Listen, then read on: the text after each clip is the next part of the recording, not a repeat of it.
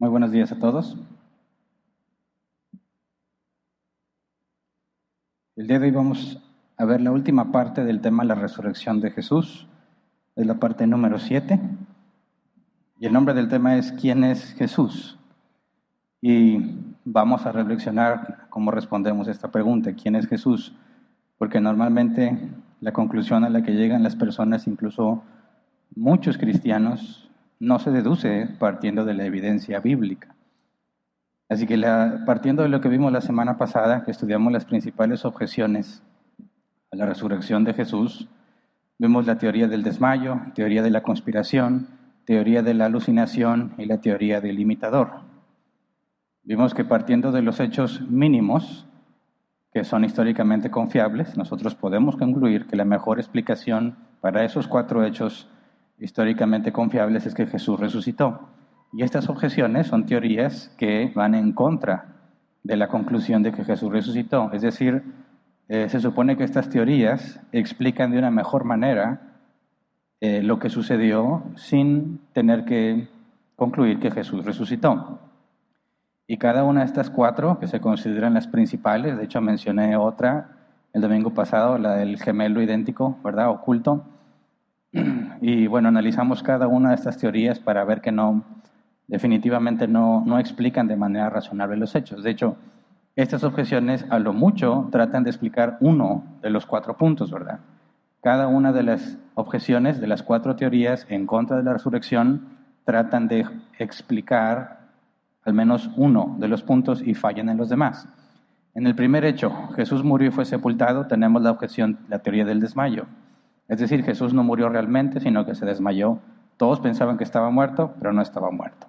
Y analizamos por qué no satisface, ni siquiera puede explicar eh, lo que sucedió con la manera en que los romanos crucificaban a las personas y toda esa información. Y vimos que no, no puede explicar razonablemente ni siquiera el hecho de que Jesús murió y fue, y fue sepultado. Mucho menos lo de la tumba vacía, que muchas personas aseguraron verlo, y el cambio radical de los que lo vieron. En el segundo hecho, la tumba estaba vacía. La objeción más fuerte es la teoría de la conspiración. Esta teoría asegura que los seguidores de Jesús robaron el cuerpo sin que nadie lo supiera y mintieron sobre las apariciones de su, resurrección. La tumba está vacía, según ellos, porque se lo robaron, y el siguiente punto, que lo que aquellos que aseguraron verlo, dice, bueno, estaban alucinando. O, perdón, estaban mintiendo sobre las apariciones. Y analizamos todo lo que tuvo que haber pasado si realmente se robaron el cuerpo y vimos los criterios, el simple hecho también de registrar esa teoría de la acusación de que los discípulos habían robado el cuerpo sería algo que definitivamente no pondría si lo que quieres es engañar a la gente después de robar el cuerpo de Jesús, ¿verdad? Para el tercer hecho mínimo, muchas personas aseguraron verlo, presentan la teoría de la alucinación. Dice, las personas no vieron a Jesús resucitado, sino que estaban alucinando. Y vimos que es imposible pensar en alucinaciones colectivas, partiendo de la evidencia de las personas que vieron a Jesús, hablaron con Jesús, tuvieron incluso discusiones con Jesús, los que iban camino a Maús, ¿verdad? Y en el último punto, aquellos que aseguraron ver a Jesús cambiaron radicalmente. No hay una objeción a eso, sino que presentan la teoría del imitador. Si debido a que los discípulos vieron a Jesús resucitado, cambiaron radicalmente y empezaron a predicar el Evangelio, esta teoría dice que nada de eso sucedió, sino que se copiaron de otras religiones. Y no trata de explicar el cambio, ni siquiera habla del cambio, no habla de ningún otro punto, simplemente ignora los, los cuatro hechos mínimos y asegura que el cristianismo inició como una copia de otras religiones. Así que esa ni siquiera debería ser una objeción, ¿verdad? Tomando en cuenta los hechos mínimos. Sería una teoría que ignora por completo los los hechos mínimos. Así que vimos que ninguna de las principales objeciones proporciona una explicación razonable a los cuatro hechos mínimos que tomamos en cuenta. Y la única forma de explicar los cuatro hechos de forma razonable es concluir que efectivamente Jesús resucitó. Por lo tanto, la semana pasada concluimos que cuando afirmamos que Jesús resucitó, estamos concluyendo de forma razonable. Partiendo de los cuatro hechos mínimos, lo más razonable lo más coherente para concluir es que Jesús resucitó. Y si alguien no está de acuerdo, tiene que presentar su teoría, ¿verdad? tiene que considerar los cuatro hechos mínimos y demostrar por qué explica de mejor manera estos cuatro hechos que la teoría de la resurrección. Y hasta el día de hoy nadie ha podido hacerlo. Así que los cristianos debemos tener confianza. Y cuando hablamos de la resurrección de Jesús, no estamos hablando de algo que simplemente creemos eh, a ciegas, o como dicen, creemos por fe en el sentido de que no hay ninguna forma de considerarlo, ni de cuestionarlo, ni de razonarlo, solamente lo creo. Lo que se llama un dogma. La idea o el concepto de un dogma es que esto lo tienes que creer porque sí y ya. No le preguntes, no le investigues, no hay forma, tú solo créelo. el cristianismo no consiste en eso. El cristianismo, como lo vimos en semanas anteriores, está basado en una persona, Cristo, y en el hecho de que Él murió y resucitó. De manera que nosotros podemos cumplir con el mandato de 1 de Pedro 3.15 de dar razón de la esperanza que hay en nosotros. Y eso fue lo que vimos el tema pasado. El día de hoy, que es la última parte del tema de la resurrección, es reflexionar sobre las consecuencias de lo que acabamos de concluir. Es decir, si es razonable e históricamente confiable el hecho de que Jesús resucitó, entonces, ¿qué implica esto? Tienes que hacerte la pregunta, ¿quién es Jesús? Por eso el tema se llama así, ¿quién es Jesús? Entonces, antes de empezar a estudiar, vamos a orar así como estamos. Señor, te damos muchas gracias por este día. Gracias porque nos concedes separar uno de cada siete para ti. Gracias, Señor, porque tenemos la libertad para venir a congregarnos, que podemos estudiar sin peligro. No estamos preocupados por nuestra seguridad ni por nuestra integridad. Venimos, Señor, con plena libertad a aprender más de ti. Sabemos que otros cristianos en otras partes del mundo no tienen estas mismas libertades. Por eso te pedimos que nos hagas vivir de manera digna a lo que nos has concedido, Señor. Que este tiempo no sea tiempo eh, en vano. Venimos, que no, o sea, que venimos a estudiar, Señor, no a pasar el tiempo o simplemente convivir con nuestros hermanos. Enséñanos por medio de tu palabra. Explícanos, Señor, para que podamos explicar a otros. Permítenos entender para que nuestra explicación sea simple aquellos que nos demanden razón de la esperanza que hay en nosotros. Lo rogamos en el nombre de Jesús. Amén. Bien, el tema de hoy está enfocado primero en que nosotros comprendamos las consecuencias de la afirmación, pero en primer lugar es para que tú puedas aprovechar este tema y hacer ver la importancia de la conclusión de quién es Jesús a quien te escucha. De lo que vamos a ver hoy se supone que los cristianos lo sabemos, pero como lo dije al principio, hay muchos cristianos que lo han leído y ya ni se acuerdan o que jamás se han detenido a pensar en esto que vamos a ver hoy. Y lo sé porque la manera en que hablan del Evangelio, la manera que hablan de Jesús, no toma en cuenta nada de lo que vamos a ver el día de hoy. Si partiendo de lo que vimos la semana pasada y los cuatro hechos mínimos, concluimos tres cosas principales. Número uno, Jesús existió, ¿verdad? Es la primera cosa que podemos concluir por las fuentes eh, eh, fuera de la Biblia. La confiabilidad histórica de esas fuentes, incluyendo la Biblia, si es un hecho históricamente confiable que la tumba estaba vacía, implica que efectivamente hubo un muerto, ¿verdad? Y que ese muerto era Jesús. De manera que lo primero que podemos afirmar es que Jesús existió. Segunda, que Jesús murió. Y tercera, que Jesús resucitó. Y puesto que voy a partir de esa conclusión, y puede que alguien esté viendo este tema y no haya visto los anteriores, y va a decir, Hernán, ¿cómo se atreve a concluir así nomás? Ya tenemos muchas semanas atrás explicando y razonando muchísima información para llegar a este tema, así que por favor no me juzgues de manera injusta. Si me estás escuchando por primera vez, ya invertimos meses estudiando estos temas para poder concluir de forma razonable por qué creemos lo que creemos. Y quiero dejar una clara, perdón, una pequeña aclaración. Estamos hablando del método analítico, ¿se acuerdan? El mismo método que se usa en la ciencia, el método analítico. Y ya he dicho la semana pasada y semanas anteriores que usando el método analítico es una muy buena forma de encontrar la verdad, de buscar la verdad, pero tiene sus limitaciones. Una de esas limitaciones es que no podemos tener toda la evidencia que hay para concluir 100% seguros de que algo, de que nuestra conclusión es verdadera. No tenemos toda la evidencia y es imposible tener toda la evidencia. Para tener toda la evidencia, debes considerar toda la información del pasado, toda la información del presente y toda la información del futuro, y ningún ser humano puede hacer eso. Así que cuando hablamos del método analítico, sobre todo de un hecho histórico, nuestra conclusión es la que explica mejor la información que tenemos. ¿Se entiende? Así como funciona en la ciencia también. Nadie sabe qué es la energía. Eso es un hecho científico. Nadie sabe qué es la energía. Sin embargo, hay fórmulas, ecuaciones, teorías que involucran la energía para explicar fenómenos.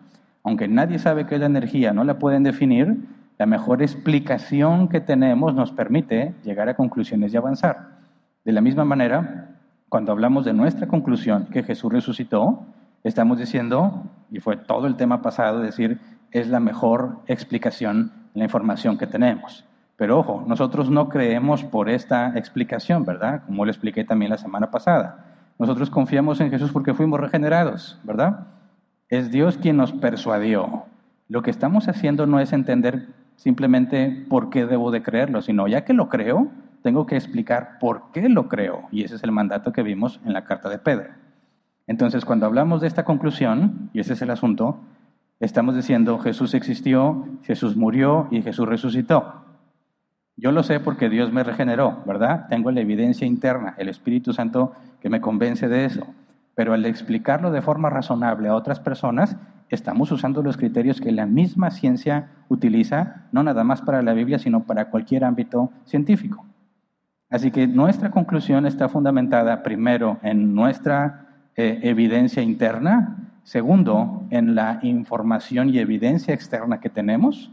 Y si alguien te quiere decir que no, que es mentira, Jesús no existió, lo que tiene que hacer es proveer la información que demuestre que nuestra conclusión es equivocada, ¿verdad?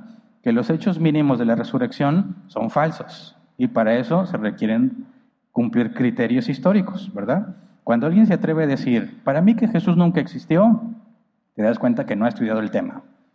Y si tú le explicas y él sigue insistiendo, para mí Jesús no existió, bueno, esa negación es gratuita. Tienes que proveer la evidencia que te lleva a concluir que Jesús no existió. ¿Verdad? Tendrías que descartar todas las fuentes que citamos dentro y fuera de la Biblia. Y tendrías que demostrar que aquellas fuentes que nosotros citamos, incluyendo la Biblia, están equivocadas. Por eso, cuando alguien dice Jesús no existió, habla con la seguridad que le da la ignorancia. Y esa es la característica de la ignorancia, que nos hace muy seguros, ¿verdad? Muchas veces tu seguridad lo único que refleja es el grado de ignorancia que tienes. Porque mientras más sabes, más consciente eres de lo mucho que no sabes, ¿verdad? La Biblia dice que a la sabiduría le antecede la humildad. Un hombre sabio necesariamente es un hombre humilde. Si tienes alguien que se siente sabio pero no es humilde, no tiene sabiduría alguna. Que si realmente tuviera esa sabiduría, ya se hubiese dado cuenta de lo ignorante que es. Entonces, afirmamos, Jesús existió, lo niegas, tienes que proveer información, ¿verdad? Que demuestre que nuestra conclusión es equivocada. Afirmamos, Jesús murió. Y él dice, no, sí vivió, pero no se murió. Bueno, entonces, ¿qué? ¿Nunca se murió? Se tuvo que haber muerto en algún punto, ¿verdad? Tercero, Jesús resucitó y ya estudiamos dos semanas porque podemos concluir de forma razonable que Jesús resucitó. Cualquiera que se atreva a negar algo de eso tendrá que presentar información que descalifique la que nosotros hemos presentado y que explique de mejor manera lo que nosotros ya explicamos. ¿Se entiende? Así es que por eso, y esto es una aclaración para los que escuchan el tema por primera vez, para evitar que esto para ellos sea una pérdida de tiempo y que digan, ah, otro loco que dice que Jesús resucitó y ya. Debes de considerar toda la información que hemos presentado y si consideras que, estabas, que estamos mal, tienes que presentar argumentos que lo demuestren. Por eso, estudiar a la persona de Jesús, el Jesús histórico, ¿verdad? El Mesías, la divinidad de Jesús se requiere tiempo. Tienes que invertir tiempo estudiando y considerando la información que hay para llegar a una conclusión. Y la mayoría de los cristianos no lo hace, mucho menos los que no son cristianos. Entonces tienes a un cristiano que no estudia y a alguien que nunca estudió nada y los tienes peleándose, tratando de convencer uno al otro si Jesús resucitó o no. Y por eso las cosas se ponen tan mal como normalmente se ponen, ¿verdad? No tiene sentido. Entonces, si nosotros reconocemos, ok, no puedo decir que es un hecho 100% seguro según la evidencia, porque eso ningún ser humano lo puede hacer. Si quieres convencerme de que estoy mal, tienes que traer mejor evidencia que la que presenté. ¿Se entiende? Y esa es, la actitud que tú debes de tener cuando alguien se atreve a negar este tipo de cosas. Tienes que dejar en claro, yo te estoy presentando evidencia, razonamiento, siguiendo el proceso, perdón, el método analítico. No estás de acuerdo, tendrás que mostrarme en qué estoy mal. No me puedes demostrar que estoy mal en algo, entonces no puedes escapar la conclusión. Ahora, puede que no te guste, ¿verdad? Todos podemos concluir que algo no nos gusta, pero el hecho de que no te guste no significa que es falso. ¿Se entiende? Si yo llego a una conclusión por medio de evidencia y tú dices, no, no, no estoy de acuerdo, tienes que preguntar, ¿no estás de acuerdo porque es falso o no estás de acuerdo porque no te gusta? Tienes todo el derecho de que no te guste, ¿verdad? Dices, no, no puedo demostrar que sea falso, simplemente no me gusta. Ah, ok, no hay ningún problema. Vivimos en un país libre. No se te va a imponer algo que no quieres. Y ahí dejas la discusión. ¿Por qué? Porque no tiene sentido tratar de darme información porque no se trata de información, sino de preferencias. No me gusta. Y la información no va a hacer que de repente le guste. Entonces, cuando entramos en estos temas hay que asegurar que el intercambio de información es deseado de, la, de ambas partes. Si alguien ya se cerró y dice no creo y no presenta argumentos, simplemente date cuenta, no le gusta. Y ya, llévale en paz. Pero si está dispuesto a decir, oye, no lo había pensado, nunca había visto el hecho de la resurrección de Jesús de esa manera, entonces puedes llevarlo al siguiente paso, que es qué vas a hacer con la información que acabas de recibir. Entonces, si consideramos que Jesús existió, murió y resucitó, no podemos olvidar que Jesús había anticipado que eso sucedería, ¿verdad? No, fue un acto sorpresivo, inesperado para Jesús que muriera. Jesús ya había dicho que iba a morir y que resucitaría. Y esto es muy importante, porque ¿qué se requiere para que una persona ya sepa que va a morir, cómo va a morir y lo que va a suceder después de morir con respecto a su propia persona sin que jamás antes alguien lo haya revelado? Es importante considerar cómo es que Jesús tenía esa información para concluir Primero, ¿qué clase de hombre es Jesús? Y lo, quisiera, lo que quisiera que viéramos primero es que Jesús afirmó decir la verdad. En Juan 8, 45 al 46, dice, y sin embargo a mí, que les digo la verdad, no me creen. ¿Quién de ustedes puede probarme que soy culpable de pecado?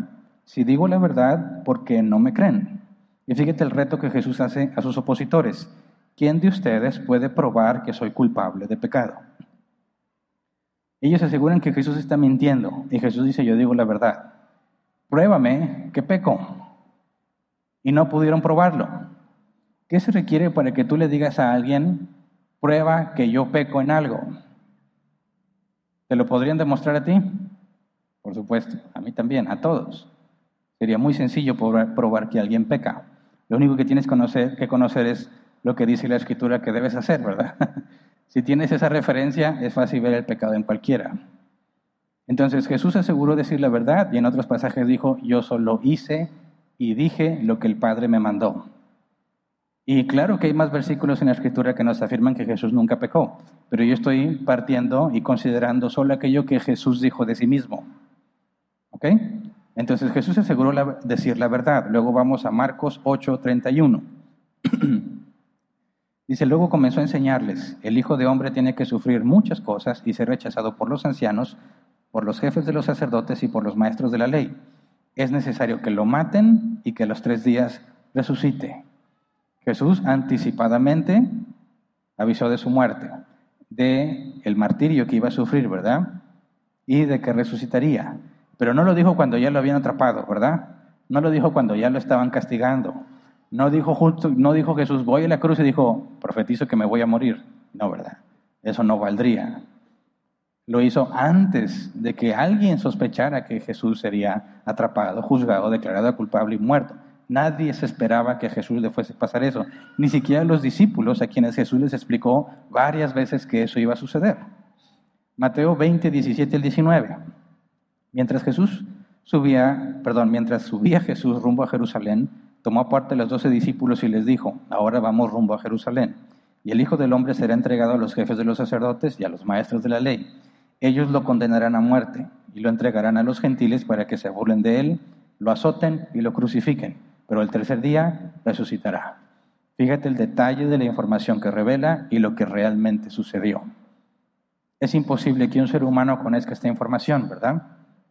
Ahora, cuando Jesús dijo que hablaba de la verdad y luego vemos que es históricamente confiable el hecho de que Jesús murió y que murió por una cruz, ¿verdad? Y que fue azotado, vilificado, se burlaron de él, etcétera, etcétera, y que resucitó, vemos que efectivamente cuando Jesús pronosticó, bueno, profetizó, no pronosticó, profetizó lo que sucedería, Jesús dijo la verdad y aseguró decir siempre la verdad. Por lo tanto, es indispensable entender qué otras cosas dijo, porque si en eso dijo la verdad, que es algo imposible para el ser humano, todo lo que dijo también debe ser confiable.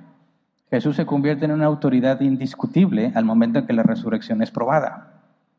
Todo lo que este hombre dijo es verdad, porque lo más difícil, lo imposible para un ser humano, efectivamente fue verdadero. Ahora, Jesús, si hablaba siempre con la verdad y tenía esa información y era verdadera esa información de lo que sucedería con él, tendríamos que considerar qué otras cosas dijo y repasaremos brevemente lo que vimos hace como tres, hace cuatro semanas. Jesús dijo de sí mismo cosas que ningún otro hombre ha hecho en la humanidad, cosas que no corresponden al género humano. Por ejemplo, Jesús afirmó ser eterno o atemporal. Juan 8, 56 y 59, al 59, perdón. Dice, Abraham, el padre de ustedes, se regocijó al pensar que vería mi día, y lo vio y se alegró. Ni a los 50 años llegas, le dijeron los judíos, ¿ya has visto a Abraham? Ciertamente les aseguro que antes que Abraham naciera, yo soy. Entonces los judíos tomaron piedras para arrojárselas, pero Jesús se escondió y salió inadvertido del templo. Esta afirmación de Jesús, yo soy, en el griego se traduce como yo soy sin límite de tiempo. He sido, soy y seré. Jesús está diciendo, por mí no pasa el tiempo. Por eso lo quisieron apedrear. No tienes ni 50 años, conocemos a tu familia, te conocemos desde que eras un niño. ¿Cómo que a ti, en ti no pasa el tiempo? ¿Cómo que tú eres atemporal? Por eso quisieron matarlo, por blasfemo. Está atribuyéndose algo que solo corresponde a Dios. Luego, en Juan 13, 18 al 19, afirmó saber el futuro además de su propia muerte y resurrección, también afirmó esto, dijo, no hablo de todos vosotros, Reina Valdera 60, por favor. Juan 13, 18 al 19, Reina Valdera 60. Dice, no hablo de todos vosotros, yo sé quiénes he elegido, mas para que se cumpla la escritura, el que come pan conmigo levantó contra mí su calcañar. Desde ahora os lo digo antes que suceda, para que cuando suceda, creáis que yo soy. Está hablando sobre la profecía de que el Mesías sería traicionado.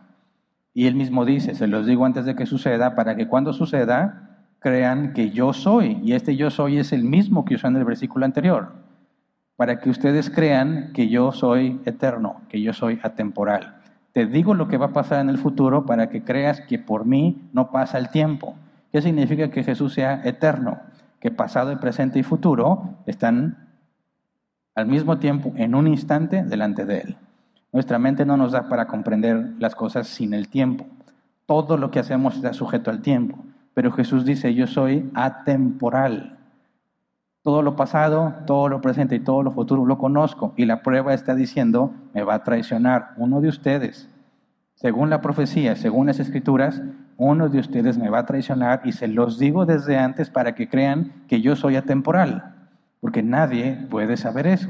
Pero si nos metemos un poco más a la teología, sabemos que la voluntad de Dios al menos la podemos dividir en dos categorías, preceptiva y decretiva. La voluntad preceptiva es aquello que Dios ya ha establecido y ha revelado en su palabra, ¿verdad? Todos sus preceptos. Y la voluntad decretiva es la que es oculta, nadie la conoce hasta que se cumple. Para que alguien conozca el futuro, sin una profecía de por medio, ¿verdad? Para que alguien de nosotros conozca el futuro, tendrías que conocer la voluntad decretiva de Dios. ¿Se entiende? Y esa voluntad es secreta, solo Dios la sabe. Y Jesús dice, yo soy atemporal y te doy información sobre la voluntad decretiva antes de que pase para que creas que yo soy atemporal. Y el único atemporal es Dios. Está diciéndote, yo tengo acceso a la voluntad decretiva y solo Dios conoce la voluntad decretiva, porque es su voluntad lo que Él ha ordenado que suceda. Así que es una eh, afirmación muy importante, ¿verdad? Luego Juan 10, 27 al 33 afirmó que Él y el Padre son uno. Dice, mis ovejas oyen mi voz, yo las conozco y ellas me siguen. Yo les doy vida eterna y nunca perecerán, ni nadie podrá arrebatármelas de la mano. Mi Padre, que me las ha dado, es más grande que todos y de la mano del Padre nadie las puede arrebatar. El Padre y yo somos uno. Una vez más los judíos tomaron piedras para arrojárselas, pero Jesús les dijo, yo les he mostrado muchas obras irreprochables que proceden del Padre, por cuál de ellas me quieren apedrear. No te apedreamos por ninguna de ellas, sino por blasfemia, porque tú, siendo hombre, te haces pasar por Dios.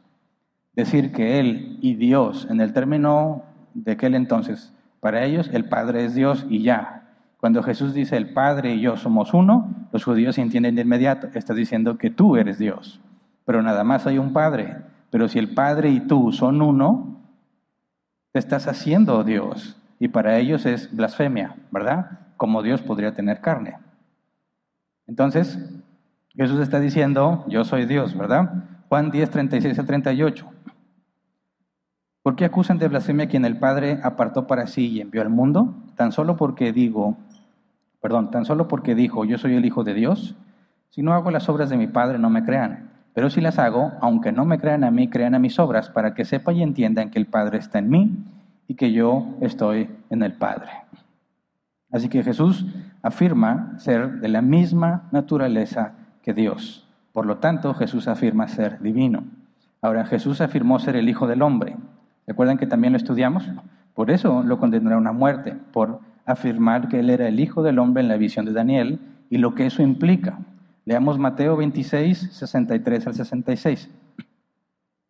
Dice, pero Jesús se quedó callado, así que el sumo sacerdote insistió, te ordeno en el nombre del Dios viviente que nos digas si eres el Cristo, el Hijo de Dios.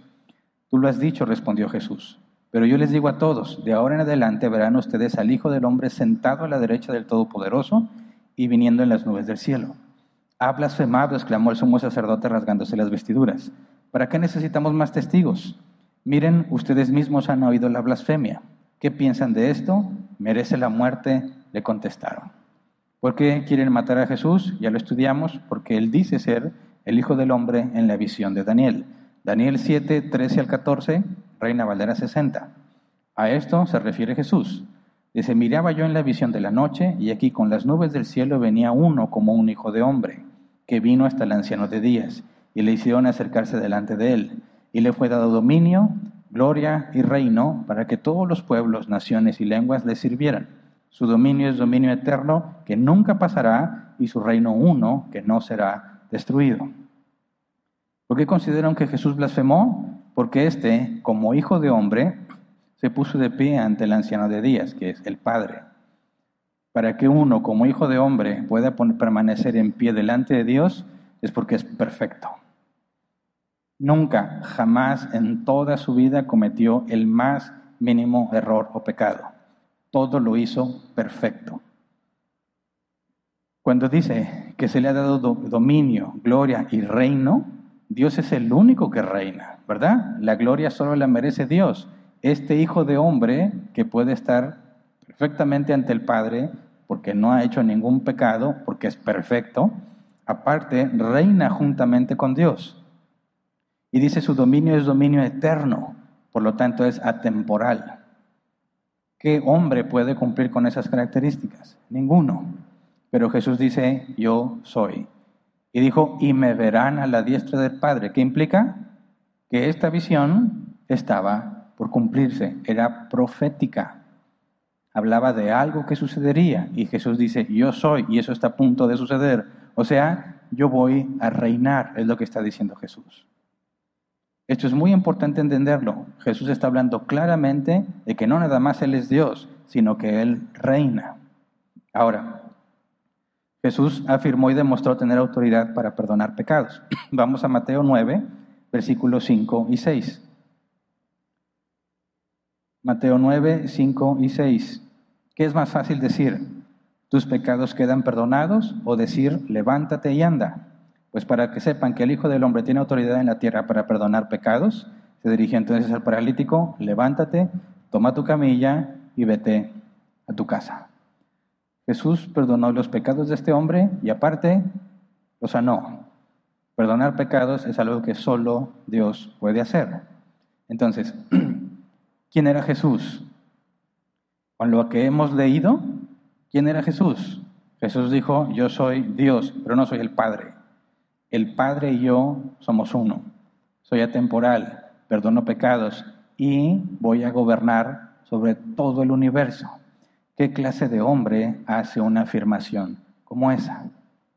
Aquí empezamos a hacernos la pregunta, ¿quién era Jesús? Porque si lo comparamos con cualquier otra religión, ¿qué hace diferente el cristianismo? No sé si alguna vez has tomado el tiempo de ver, aunque sea brevemente, en qué creen las principales religiones de nuestro mundo. ¿Cuáles son las religiones más grandes? Islam, cristianismo, musulmanes o el Islam, budismo e hinduismo. Considera esas cinco. Hay muchísimas diferencias entre ellas y hoy en día todos quieren decir que las cinco son verdaderas, ¿verdad? Si tú crees en el budismo, es bueno, mientras tú creas, eso está bien para ti, ¿verdad?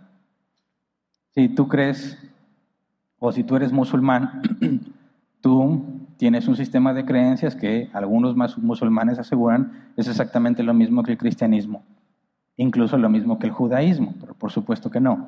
Basta con que leas, incluso no todo el Corán, ciertas partes específicas y te vas a dar cuenta que hay una diferencia enorme entre Alá y el Dios de la Biblia, aunque ellos aseguran que es el mismo.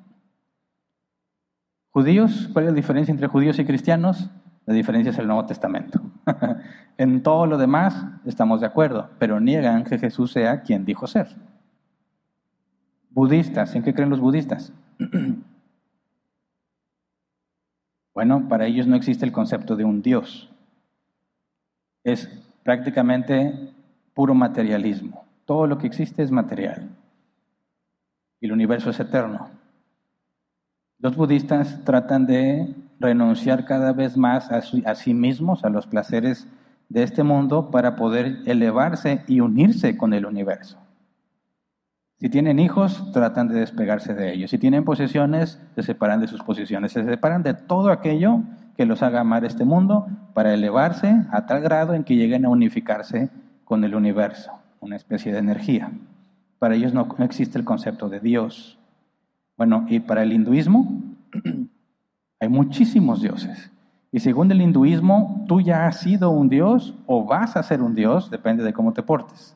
Prácticamente el hinduismo se trata de escapar del karma, de este sistema que te hace reencarnar y reencarnar una y otra vez hasta que hagas todo lo correcto que debiste haber hecho. Y entonces eres elevado al grado de un dios, y hay muchísimos dioses. Cada una tiene sus afirmaciones. Ahora preguntamos, Jesús, la evidencia que tenemos, decimos, Jesús es la cabeza del cristianismo. Sin Jesús no hay cristianismo, ¿verdad? Para el Islam, ¿cuál es su cabeza? Mahoma. Si no hay Mahoma, no hay musulmanes. Para los judíos, bueno, hablan de Jehová, ¿verdad? Pero tienen a Moisés. Los principales para los judíos, ¿verdad? Moisés. Para el budismo, no, pues está más difícil porque aquí prácticamente no hay budistas, ¿verdad? Y hay unos nombres raros que nunca me los aprendo de memoria, pero son distintos maestros elevados. Y para el hinduismo está Krishna y está otros. Ahora, comparemos qué información tenemos sobre Jesús y en qué se distingue de las demás religiones, de las principales religiones del mundo. Claro que si tú quieres considerar todas las religiones que existen, pues no vas a acabar, ¿verdad? Porque hay tantas variantes pero concéntrate en las más importantes, las que más gente tienen, las que más han sobrevivido al paso del tiempo. Y compara a Jesús, la base del cristianismo, contra cualquier otro líder o maestro. Si empezamos el caso más sencillo, contra el judaísmo, comparamos a Jesús contra quién te gusta, Moisés, Elías, Eliseo. ¿Hay comparación? ¿Moisés, Elías o Eliseo afirmaron las cosas que Jesús afirmó de sí mismo? Por supuesto que no. Es más, Moisés profetizó que vendría uno mayor que él. ¿Verdad? La profecía, decía que Elías vendría a preparar el camino, ¿verdad? Hablando de Juan el Bautista, el espíritu de Elías. Entonces, si tú consideras la cabeza del cristianismo, Jesús, con cualquier líder del judaísmo, no se compara. Las cosas que Jesús dijo no tienen paralelo con ninguno de los dirigentes o líderes principales o profetas del judaísmo. Con Mahoma, ¿hay alguna comparación que nos haga dudar de la veracidad de Jesús comparado con Mahoma? El propio Corán dice que lo que la escritura dice es verdad. El Corán habla de las personas del libro. El libro es la Biblia, incluyendo el Nuevo Testamento en ese entonces, parte del Nuevo Testamento. Y el Corán afirma que las personas del libro tienen la verdad en el libro. Y lo mencioné la vez pasada. El problema del Corán es precisamente ese, que afirma que la Biblia dice la verdad. Y la Biblia dice que Jesús murió, fue crucificado, ¿verdad? Y que resucitó. Y el Corán dice que no se murió, y lo leímos la semana pasada. Ahora, ¿Mahoma hizo algún milagro? No. Mahoma dijo de sí mismo las cosas que dijo, tampoco. Mahoma habló de Alá, habló de que las personas del libro, o algunos dicen que ni siquiera fue él mismo, pero los registros que tenemos, que las personas del libro dicen la verdad, y muchas otras cosas que no tienen referencia alguna, ni paralelismo alguno con la Biblia, aunque ellos aseguran que Alá se las dijo. Pero Mahoma no se atrevió a decir nada de lo que Jesús dijo. Toma cualquier líder del budismo, no tiene ninguna comparación con lo que se dijo Jesús, ni siquiera del hinduismo. Jesús es único en toda la historia de la humanidad, pero podemos hacer una comparación simple y justa para con todos. Cualquiera de los dirigentes, líderes, maestros o profetas de cualquiera de las religiones que no sea el cristianismo, todos ellos le propusieron a la gente mostrarles cuál es el camino de la vida, ¿verdad? Ya sea que en el budismo se trate de negar todo lo material para poder ascender espiritualmente, o sea del hinduismo, de hacer buenas obras para salir de este ciclo de la reencarnación hasta que pueda ser libre, todos los líderes propusieron el camino a seguir para la vida. Jesús hizo algo muy diferente. Jesús no propuso el camino para la vida. Jesús dijo, yo soy el camino y la vida. Juan 14, 6, yo soy el camino, la verdad y la vida, les contestó Jesús. Nadie llega al Padre sino por mí. Fíjate esta diferencia fundamental. Cualquier líder o maestro humano les mostró el camino, según ellos, para la vida, ¿verdad? Esto es lo que debes hacer, y ese que quieres trascender, quieres librarte de la encarnación, etc. Les dijo, ese es el camino, y se esforzaron por seguirlo. Pero Jesús les dice, yo soy el camino. Yo soy la vida. Leímos hace poco, Jesús dijo, mis ovejas me siguen. Yo les doy vida eterna. Y cuando Jesús dice, nadie llega al Padre sino por mí, esto es muy importante que lo entendamos, ¿verdad? Mira, dice Juan 8:51, ciertamente les aseguro que el que cumple mi palabra nunca morirá. El que cumple mi palabra, dice Jesús, nunca morirá. Él es el camino, la verdad y la vida. Jesús está diciendo, nadie llega al Padre sino por mí. Y esta es, por así decirlo, la exclusividad que predica el cristianismo. Porque si Jesús es quien dijo ser, cualquier religión del mundo que no tenga Jesús no tiene salvación. ¿Se entiende? Nadie llega al Padre sino por mí. ¿Quién es el Padre? Dios. Ya demostramos meses atrás, hay un Dios, ¿verdad? Y lo podemos comprobar de forma racional. Y solo puede haber un solo Dios, que es eterno. No puede haber dos dioses eternos, ¿verdad? Solo hay un solo Dios que es omnisciente. No puede haber dos seres omniscientes. Y hay muchos más otros argumentos para concluir que solo puede haber un Dios. Y Jesús dice, la única forma de llegar al Padre es por medio de mí. Si no es por mí, no llegas a Dios. Entonces, si los budistas tienen todo un sistema para poder ser elevados y llegar a unirse con el universo, y para ellos no hay concepto de Dios, dices, mi estimado, ya demostramos de forma racional que el materialismo es falso, ¿verdad?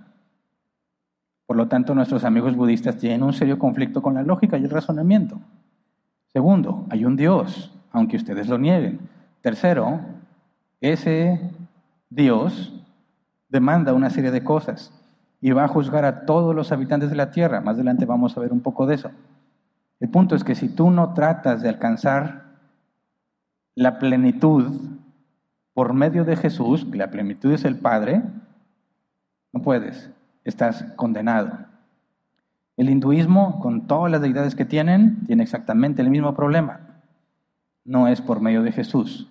Los judíos tienen el mismo problema. No tienen a Jesús. Entonces, cuando Jesús dice, nadie llega al Padre sino por mí, está diciendo, no hay otro camino para el ser humano para librarse de lo que viene. La felicidad, la iluminación máxima, como lo quieras llamar. El único camino es Jesús. Ahora, Jesús es el único que ha enseñado que su muerte sería el medio para, que la salvación fuese posible. Marcos 10:45 dice, porque ni aun el Hijo del Hombre vino para que le sirvan, sino para servir y para dar su vida en rescate por muchos rescate por muchos. Ese concepto es exclusivo del cristianismo.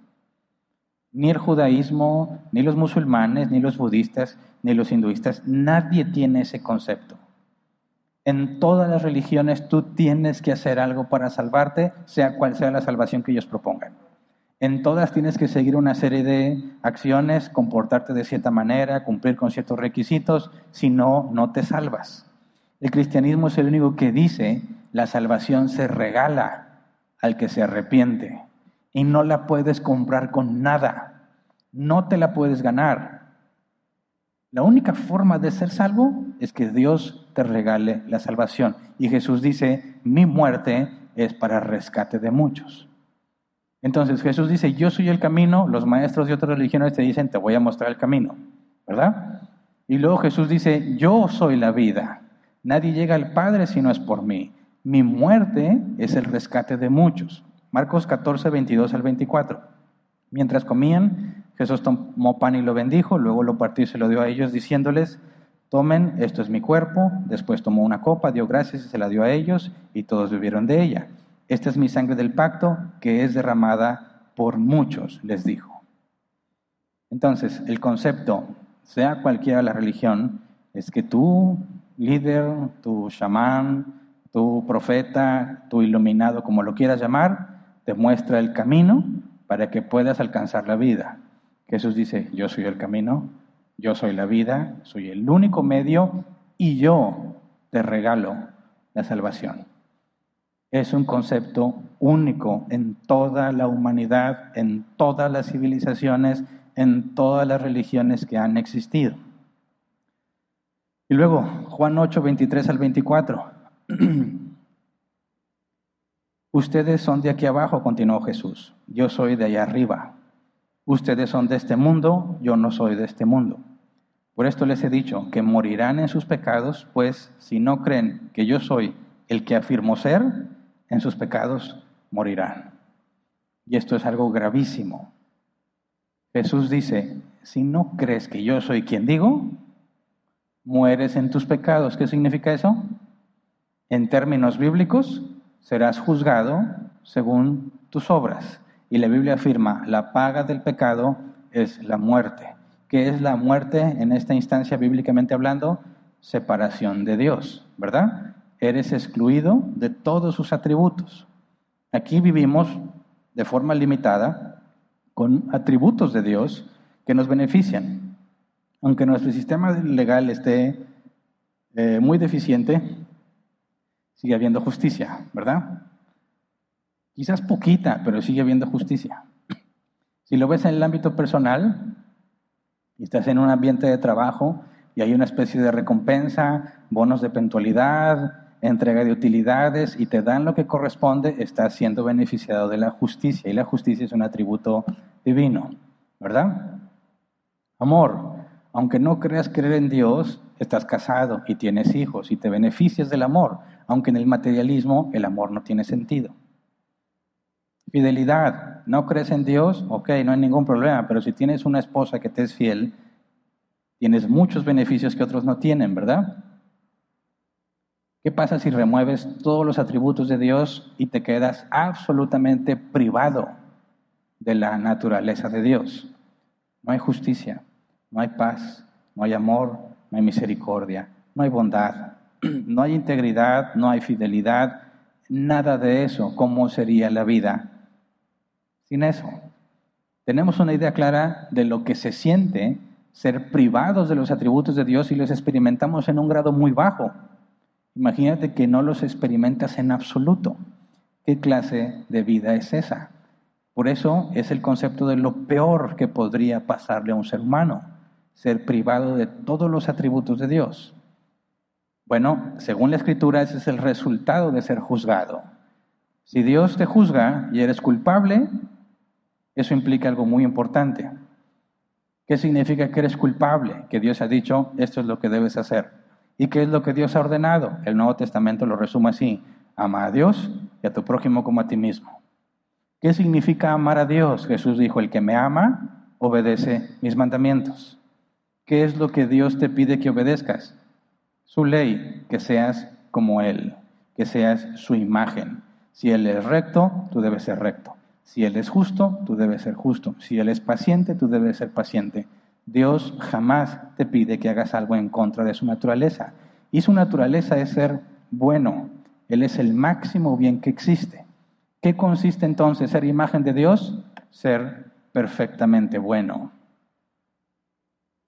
No quieres, entonces pecas. ¿Cuál es la consecuencia del pecado? La muerte. ¿Qué significa eso? Dios dice, ¿no quieres hacer lo que yo te digo? ¿No quieres estar conmigo, que implica hacer las cosas que Dios pide? Está bien, vas a estar por toda la eternidad sin mí. Ese es el infierno, separación eterna de los atributos de Dios. Vas a recibir solo justicia por todo lo que hagas. Y ese es el problema, que somos malvados y Dios es justo. Si soy malvado, Él me va a dar justicia, voy a pagar por mi maldad. Pero si yo no puedo dejar de ser malo, ¿cuándo voy a dejar de pagar? Nunca. Los que estén en la condenación eterna, ¿por qué van a sufrir? Porque estarán recibiendo la justicia que corresponde, ¿verdad? ¿Y quién va a hacer justicia? Dios, porque Dios es justo. Pero no te va a tener misericordia, no, porque tú rechazaste estar con Él.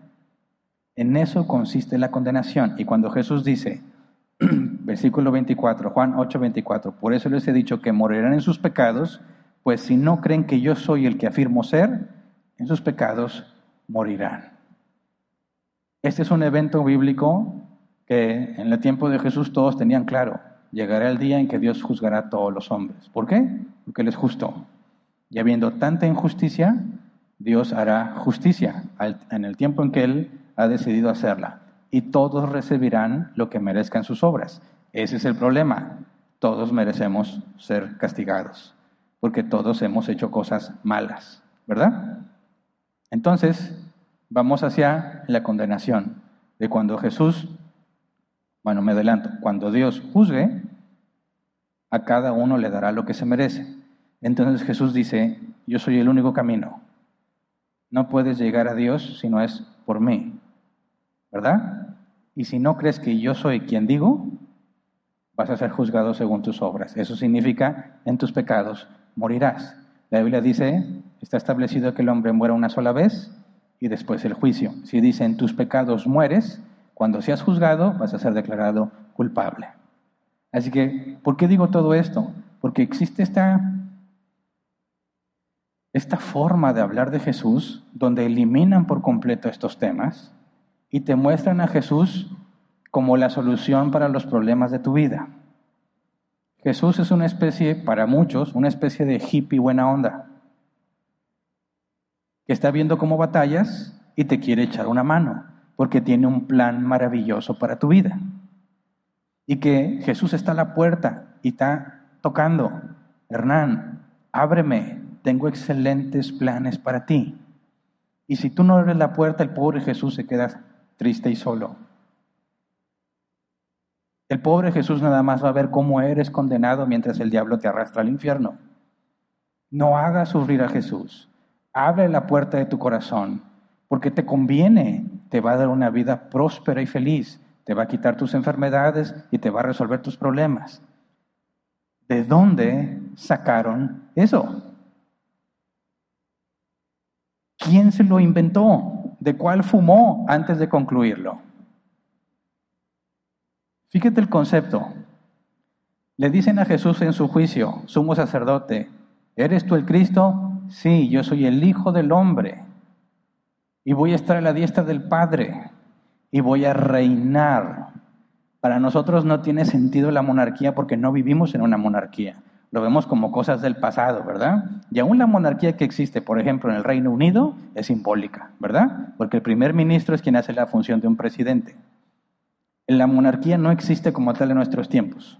Pero si nos trasladamos a esos tiempos, la monarquía implica o te sometes al rey o pierdes la vida. El rey no fue elegido democráticamente, ¿verdad? Es impuesto, ya sea por herencia o porque mató al rey que había y él reclama el lugar.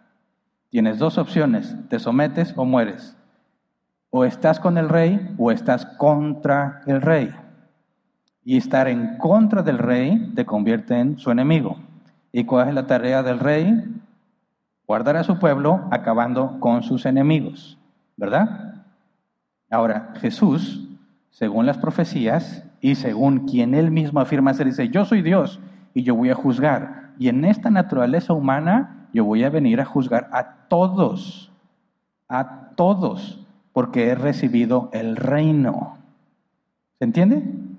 Si no crees que yo soy quien soy, te vas a morir en tus pecados. ¿Qué implica? Yo te voy a juzgar según tus propias obras. Por lo tanto, estás condenado. No hay esperanza para ti. Porque todos estamos de acuerdo que este mundo es miserable, ¿verdad?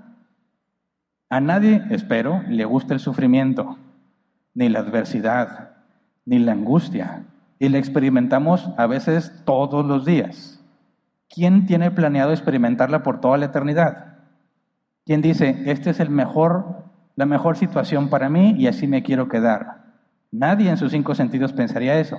Sin embargo, lo que implica la condenación es que no vas a estar en este nivel, sino mucho peor, porque aún ahora disfrutas de tributos divinos que no mereces y que no deberías disfrutar. Pero la Escritura dice que Dios es bueno para con todos hace salir el sol para buenos y malos, ¿verdad? Hace que lleva sobre justos e injustos.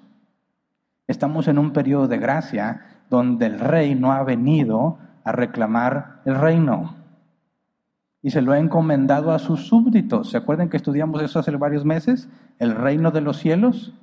Se supone que aquí cuando nos reunimos como iglesia estamos viviendo como en el reino de los cielos y todas las reglas que hay para la iglesia es lo que esperamos en la vida eterna. Obviamente sin pecado, ¿verdad? Todos, por medio de sus dones, edificas a otros, ¿verdad? Vivimos en armonía, en un mismo sentir para servir a nuestro Señor. Vivimos agradecidos. El concepto de la disciplina no va a aplicar para nosotros porque ya no existe el pecado. Pero lo que hacemos aquí cuando nos reunimos es lo que el reino de Dios hará. Entonces, ¿qué implica la evidencia que tenemos sobre la resurrección para concluir quién es Jesús. Porque si todo lo que Jesús dijo es verdad, Él es el rey. Él es el rey. Está reinando. Ahora, no me convence, Hernán. No me convence. Quiero mencionarles lo que se conoce como el trilema de Lewis o Lewis. Si es Lewis. ¿Conocen las, las películas de Narnia? ¿Sí? Bueno, él es el autor. Cristiano. Ateo, convertido al cristianismo. Tolkien lo guió al cristianismo. ¿Conocen El Señor de los Anillos? El Hobbit. La nueva serie de Amazon que viene. Ay, ya me emocioné. el Anillo de Poder se llama, ¿verdad? Algo así. Bueno, Tolkien, siendo cristiano, creó esas historias y tiene elementos del cristianismo. Y guió a Lewis hacia el cristianismo. Y Luis dice esto, el trilema de Luis dice, es imposible considerar que Jesús simplemente era un maestro más. Ningún maestro en la historia de la humanidad se atrevió a decir lo que Jesús dijo de sí mismo. Así que tienes tres opciones. Jesús era un lunático, es decir, Jesús no era Dios, pero él creía que lo era. Jesús era un mentiroso, o sea, Jesús sabía que no era Dios, pero decía que era. O Jesús es Señor, que implica que lo que dijo de sí mismo era verdad. Ahora, ¿qué significa que Jesús es Señor? En nuestro tiempo le decimos Señor a quien sea, ¿verdad? Yo soy un Señor para muchos y se siente feo. Como dicen, vas pasando por la calle, están jugando futbolito y llena la bola donde estás. Espérate, espérate, deja que pase el Señor. Y volteas a buscarlo, ¿verdad? Yo le decía eso a los viejitos, aguas, porque va a pasar el Señor. Ya somos, y muchos de ustedes también, ya son los señores que no quieren lastimar, ¿verdad? Pero ese no es el concepto bíblico de Señor. El griego curios aplica al amo. Bajo un concepto de servidumbre, curios, el Señor es el amo, el dueño del esclavo. Y el esclavo no es libre para hacer lo que quiera. El esclavo vive para complacer a su amo. ¿Por qué? Porque en este esquema de servicio yo no tengo para sostenerme a mí mismo, así que me vendo como esclavo para tener un sustento. Es exacta, bueno, no exactamente lo mismo, pero es prácticamente el mismo concepto de empleador y empleado. Trabajas para una empresa y hay un dueño, ¿verdad?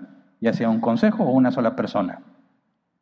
Y tú eres su empleado, es decir, yo vengo y desarrollo actividades en la empresa y tú me pagas. Y con eso yo vivo, ¿verdad? Tú no vas a la empresa para hacer lo que tú quieras. Vas a la empresa para hacer lo que el dueño dice. Dice, yo nunca, el dueño nunca me ha dicho, bueno, por supuesto que no, ¿verdad? No voy a ir a decirle que empleado lo que tienes que hacer, pero hay una, hay una jerarquía donde se sigue la visión del director principal. Y el director, si no es el dueño, sigue lo que el dueño le pide. Cuando tú vas a la empresa hay reglas y tienes que hacer las cosas que se te piden cuando las piden, como las piden, para poder recibir una paga, ¿verdad? Es un sistema justo, se supone, si la paga que recibes es proporcional a lo que haces. Bueno, ese es el concepto de esclavitud en los tiempos de Jesús. Creo que había eh, extremos, ¿verdad? Y, personas que se aprovechaban de ese concepto. Pero si tú piensas en la, esclavitud bíblica, es exactamente el mismo proceso. Estoy empobrecido, no puedo sostenerme a mí mismo ni a mi familia, entonces voy a que me contraten, me vendo como esclavo. Y el esclavo lo que ganaba es un lugar donde vivir, en las tierras del amo. Y si tenía familia, podían vivir con él. El esclavo era esclavo 24 por 7, porque lo que él ganaba era el lugar para vivir, la protección que brindaba el amo, la comida, el vestido y el sustento que necesitan a cambio de su servicio. El siervo, el esclavo, no puede hacer lo que a él le plazca.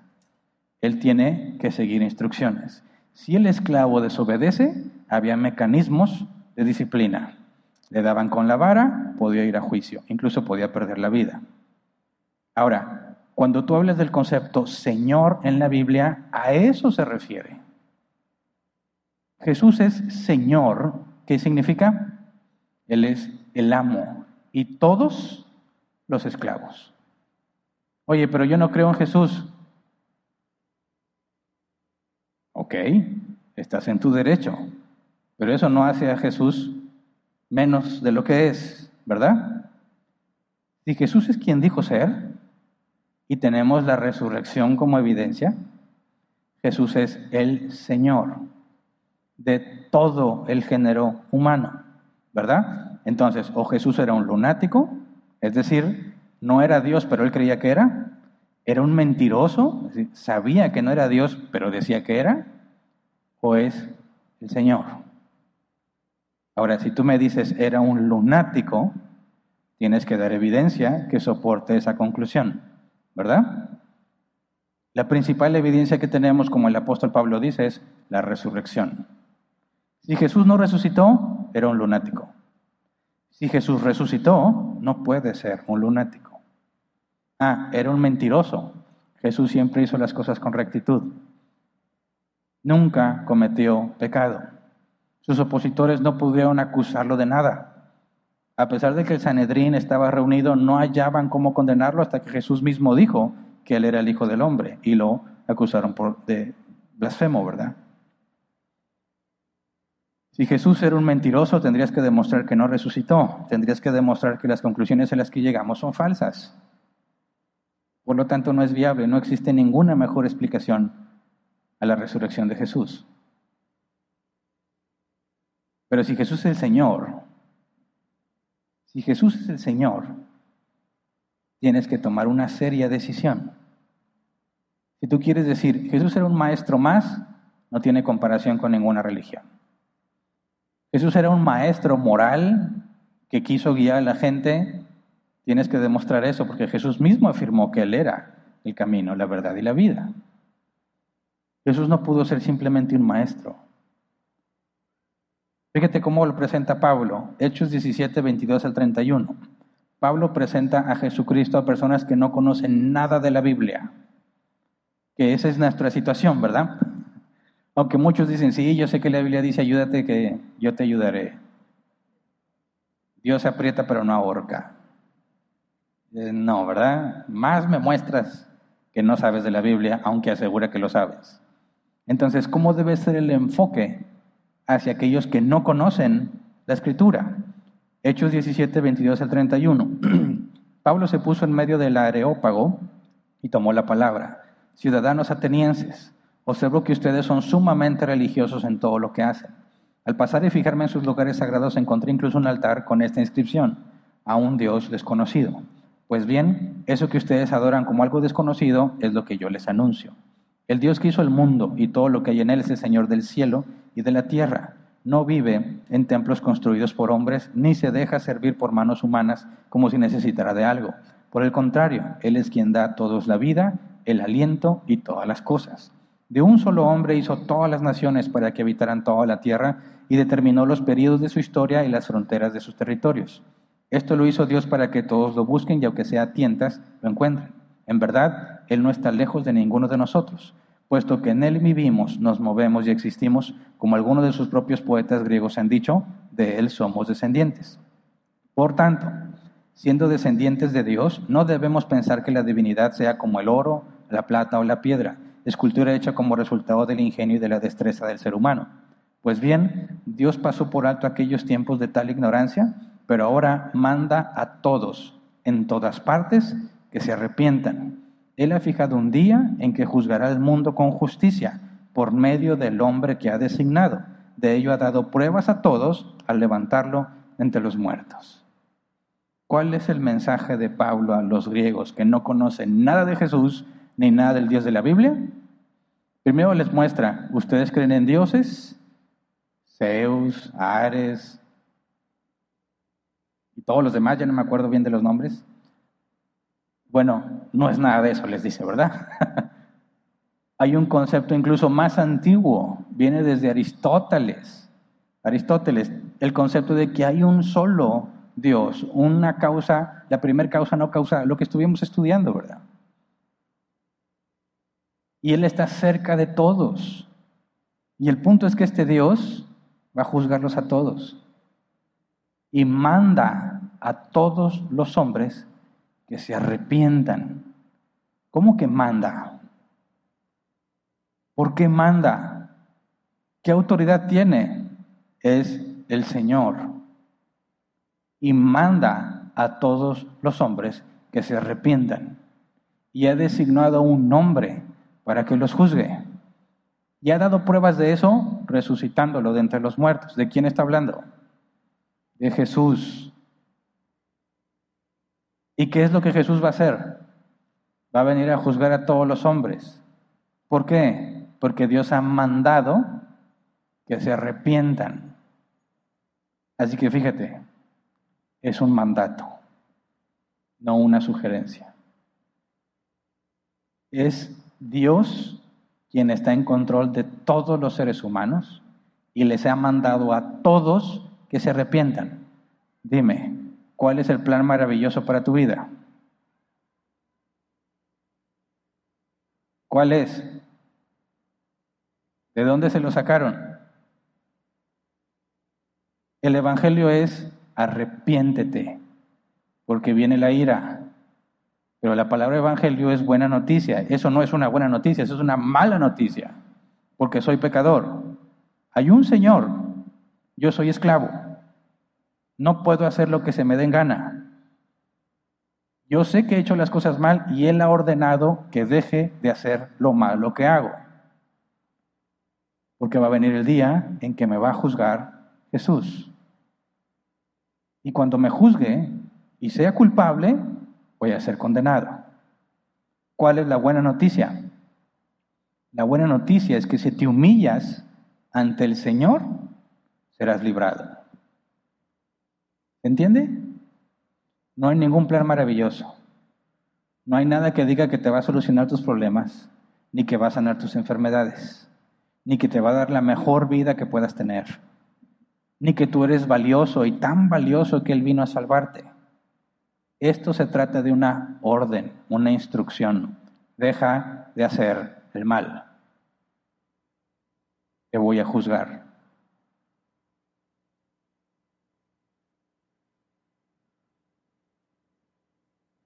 ¿Qué implica entonces dejar de hacer el mal? Bueno, ser como Jesús, ser como Dios, hacer las cosas bien, siempre bien.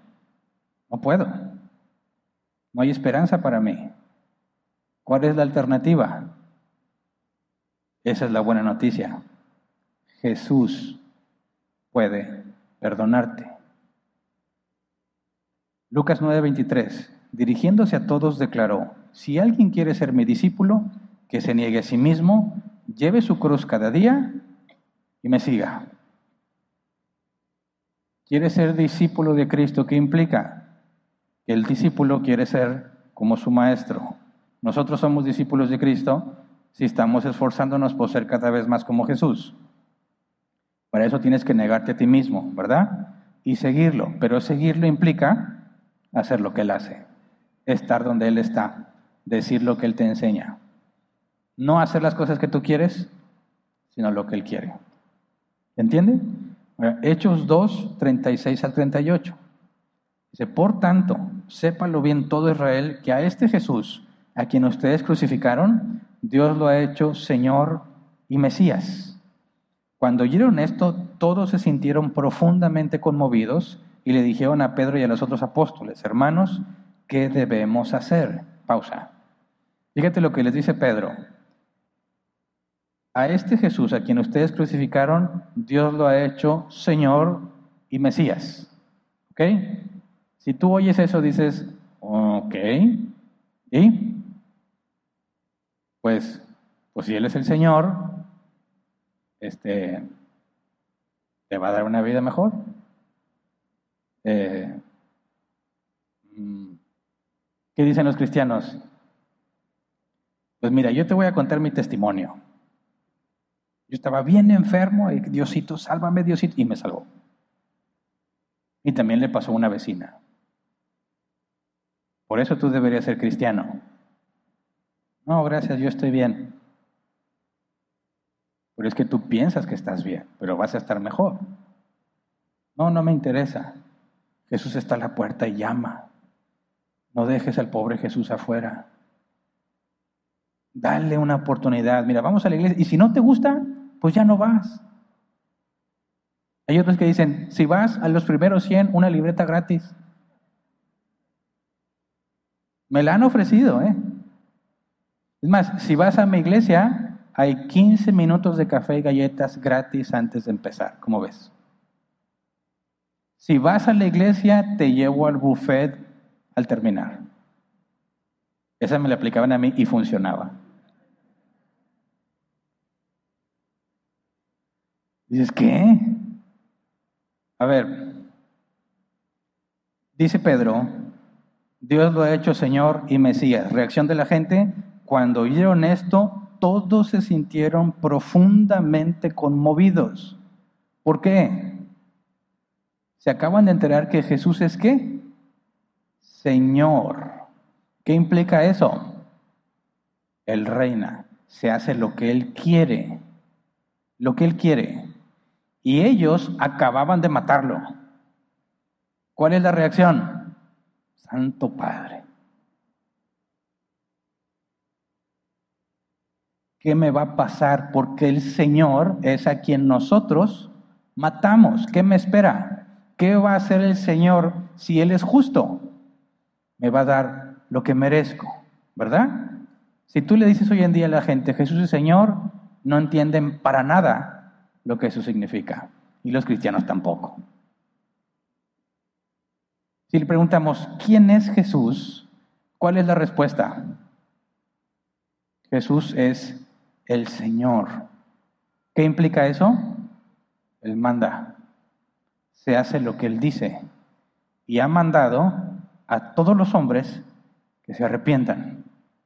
¿Qué significa que se arrepientan? Dejas de hacer lo que tú quieres y haces lo que Él quiere. Y si te equivocas, te pones a cuentas con Él, te pones de pie y lo sigues intentando hasta que te mueras. De eso se trata la vida cristiana, de que Jesús es el Señor. ¿Se entiende? Dice versículo 38, Hechos 2.38. Bueno, leamos el 37. Cuando oyeron esto, todos se sintieron profundamente conmovidos y les dijeron a Pedro y a los otros apóstoles, hermanos, ¿qué debemos hacer? Arrepiéntanse y bautícese cada uno de ustedes en el nombre de Jesucristo para perdón de sus pecados, le contestó Pedro, y recibirán el don del Espíritu Santo. ¿Cuál es la solución al problema? Arrepiéntete. ¿Qué implica eso? Decir, Señor, reconozco, fíjate bien, Señor, reconozco que estoy haciendo mal, que solo hago daño, que soy un egoísta. Necesito que me perdones y que me cambies. Me humillo delante de ti para hacer lo que tú quieres que haga. Y eso, dice la escritura, si reconoces eso, gratuitamente recibes la salvación. Si te arrepientes, gratuitamente recibes la salvación. Listo, recibiste vida eterna. No hay nada más que hacer para obtenerla. Se te da como un regalo gratuito y merecido. Ahora debes de vivir agradecido por lo que se te dio, porque ya eres salvo. ¿Se entiende? Pero ¿qué es lo que se requiere? Primero, entender que Jesús es el Señor. Segundo, que voy a ser condenado. Porque si Él es el juez, no tengo esperanza. No lo puedo sobornar. No puedo esconder mis acciones porque Dios es omnisciente. No tengo alternativa. Así que me puedo humillar, reconocer mi error y arrepentirme. Esa es la buena noticia. ¿Qué pasa si no quiero? ¿Mm? No, no me convence, Hernán. No quiero saber nada de Jesús. Yo me mantengo lejos de la religión. Te respeto. Ok, Hernán, échale ganas, pero yo me quedo acá neutro. ¿Quién es Jesús entonces? Si Jesús es el Señor, ¿puedes quedarte neutro? ¿Sí? Simplemente decir, yo no me meto, yo respeto las creencias, pero yo sigo mi vida como antes. No se puede. ¿Por qué? Porque tienes que tomar la decisión. Si Él es el Señor y Él es quien gobierna, y tú no te sometes a Él, ¿en qué te convierte eso? En su enemigo. En su enemigo. ¿Y qué hace el rey con sus enemigos? ¿Qué va a hacer el rey con sus enemigos? Creo que no les pasé este versículo, pero por favor me ayuden a poner Lucas 19, 27.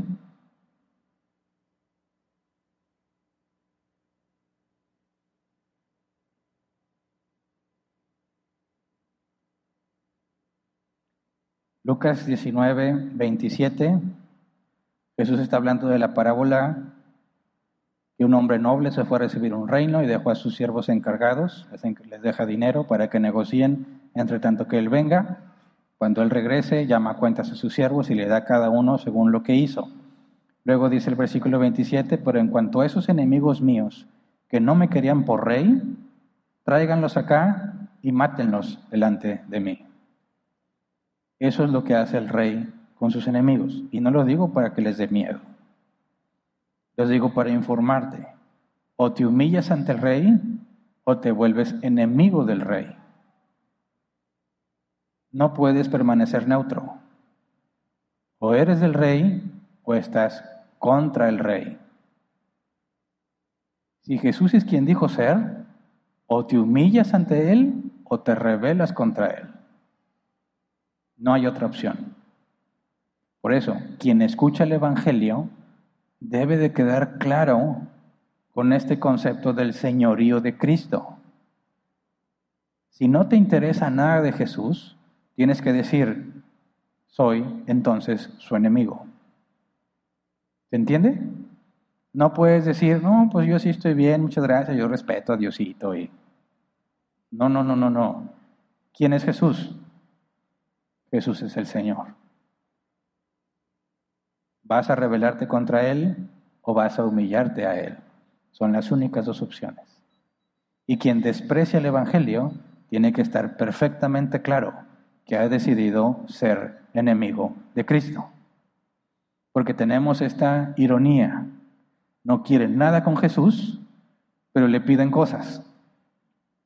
No quieren nada con Jesús y le rogaron ayer que ganaran los tigres o los rayados tiene una enfermedad y dicen, mira, pues yo no soy muy creyente, pero yo sé que Diosito me va a ayudar. ¿cómo? ¿Cómo? Sí, ya fui a hacer una manda. Ya me fui de rodillas de aquí a no sé dónde. Ya le dije a mi abuelita que rece no sé cuántas veces. Ya fui y me confesé con el sacerdote. ¿No entiendes que cuando rechazas a Cristo, estás diciendo, no te quiero por rey, soy tu enemigo. ¿Cómo es que piensas que puedes acudir a Él siendo tu enemigo para que te ayude? Lo primero que tendrías que hacer es humillarte ante Él, suplicar misericordia, y la Biblia dice que Él es fiel y justo para perdonarnos. Pero no puedes vivir como si Diosito estuviera ahí rogando que un día le prestes atención y con tal de que le hagas caso de repente te va a hacer varios favores. Eso es absurdo, pero es lo que cree la mayoría de la gente. Y dices, pues claro que no van a entender porque ellos no tienen la Biblia, no la leen, y si la tienen la ignoran. Pero lo más grave es que ellos piensan eso porque eso le han enseñado los cristianos. Eso es lo que los cristianos enseñan. Dicen, él viene a la iglesia, no quiere nada de iglesia, pero mejor que esté aquí. Es mejor que esté aquí que ande afuera. Ah, entonces esa persona piensa que Dios está ahí siempre a tu disposición, rogándote que le des una oportunidad. Y dices, no, hoy voy a estar muy ocupado. Se me hace que ya no voy a la iglesia. A ver, ¿quién es Jesús para ti? ¿Es el Señor o no es el Señor? Y si es el Señor, ¿qué te hace pensar que tú puedes decidir tomarte las vacaciones del Señor que tú quieras? ¿Quién dice que tú puedes hacer lo que se te venga en gana y no va a haber consecuencias? Si Jesús es el Señor, tu vida lo reflejaría. Te equivoques o no, si Jesús es el Señor, te humillas ante Él me sorprende mucho de los cristianos que no entienden que Jesús es el Señor. Y si estamos haciendo todo este esfuerzo para que los no cristianos entiendan por qué creemos que Jesús resucitó, y tú no entiendes que Jesús es tu Señor, tú estás peor. Peor. Así que dime, Jesús ha mandado que ames a Dios con toda tu alma, con toda tu mente, con todas tus fuerzas y a tu prójimo como a ti mismo, ¿verdad? Ha mandado que uses tus dones al servicio de los demás. Ha mandado que tu juicio sea justo. Ha mandado que seas paciente y tolerante con tus hermanos en Cristo. Ha mandado que no dejes de congregarte. Ahora dime, ¿qué permiso especial te ha dado a ti y cuánto te lo dio? Para no hacer esas cosas. No, hoy no voy. ¿Quién piensas que es Jesús? Es mi tutor. Que me dice, mira, ¿traes ganillas o no? ¿Estás muy cansadito? No, no, no te preocupes. Yo ahí pongo a otro que lo haga. No, sí, señor, es que la verdad tú sabes que está bien cansado y... Pues tú me entiendes, ¿verdad? Ay, me dijo, claro, no te preocupes. Yo entiendo. ¿Tú crees que le puedes hablar así al Señor? ¿Mm? Por eso es que los no cristianos tienen tan en poco a Jesús, porque incluso los cristianos tienen en poco a Jesús.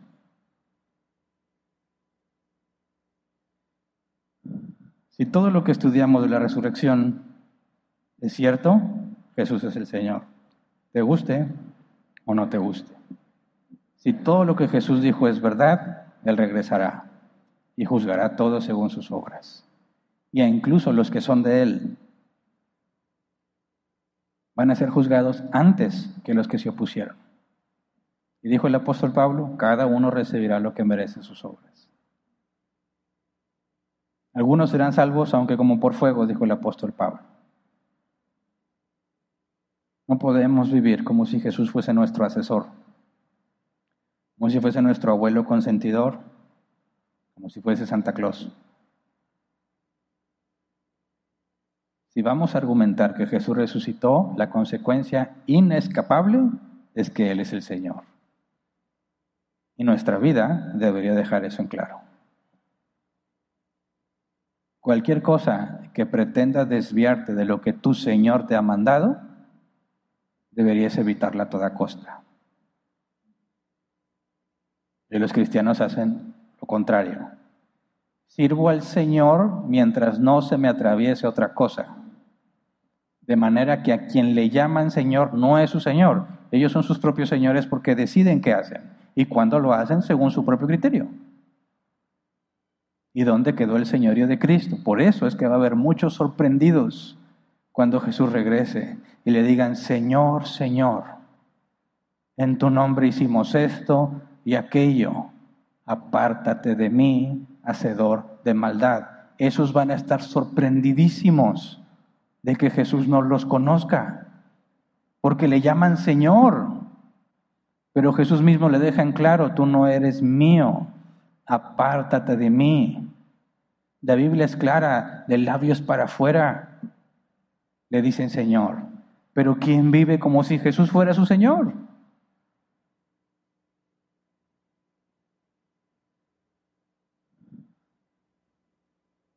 Nuestros amigos no creyentes han sido muy mal educados, no en cuanto a modales, sino que la teología que tienen, lo que conocen de Dios, es totalmente falso, desviado, corrompido porque los cristianos así lo enseñan.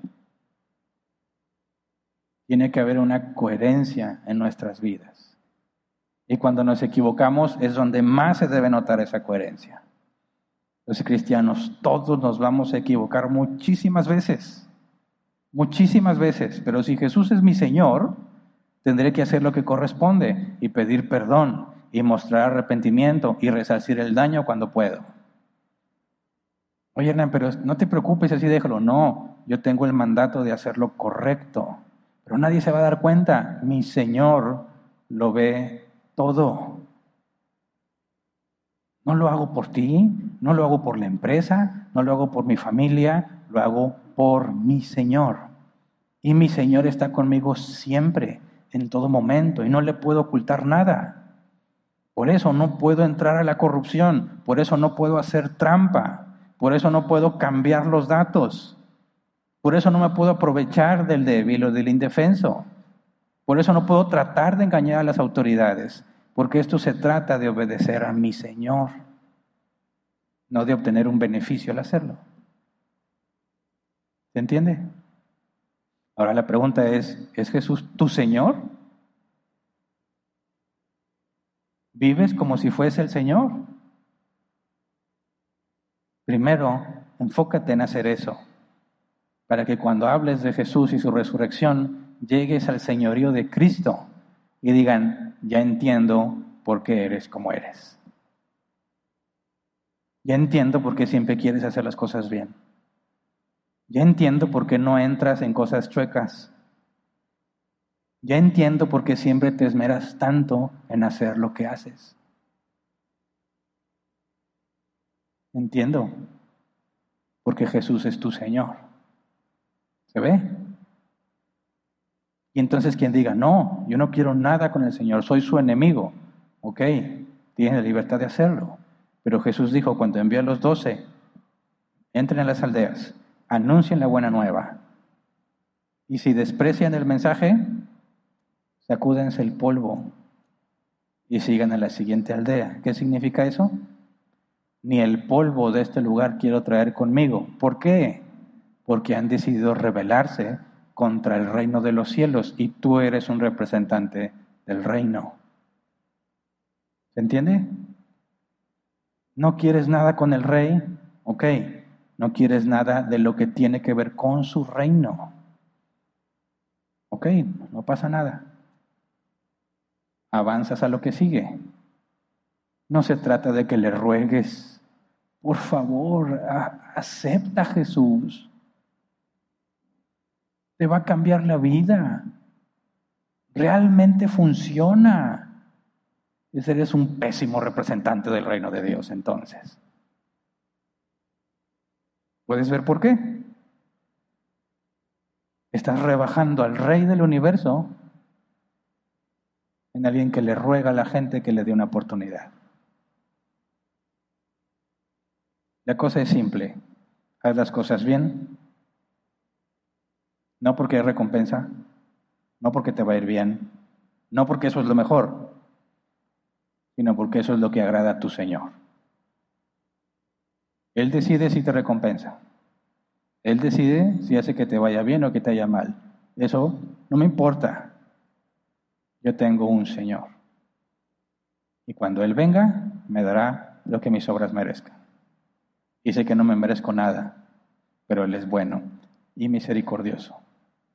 Y quiero conocer más de Él. Quiero parecerme más a Él, porque eso es lo mejor que puedo hacer para agradar a mi Señor. ¿Te das cuenta? Todo está basado en Él, en Jesús, en mi Señor. Si no hay Jesús, no hay cristianismo. Pero muchos cristianos viven un cristianismo que no tiene a Jesús.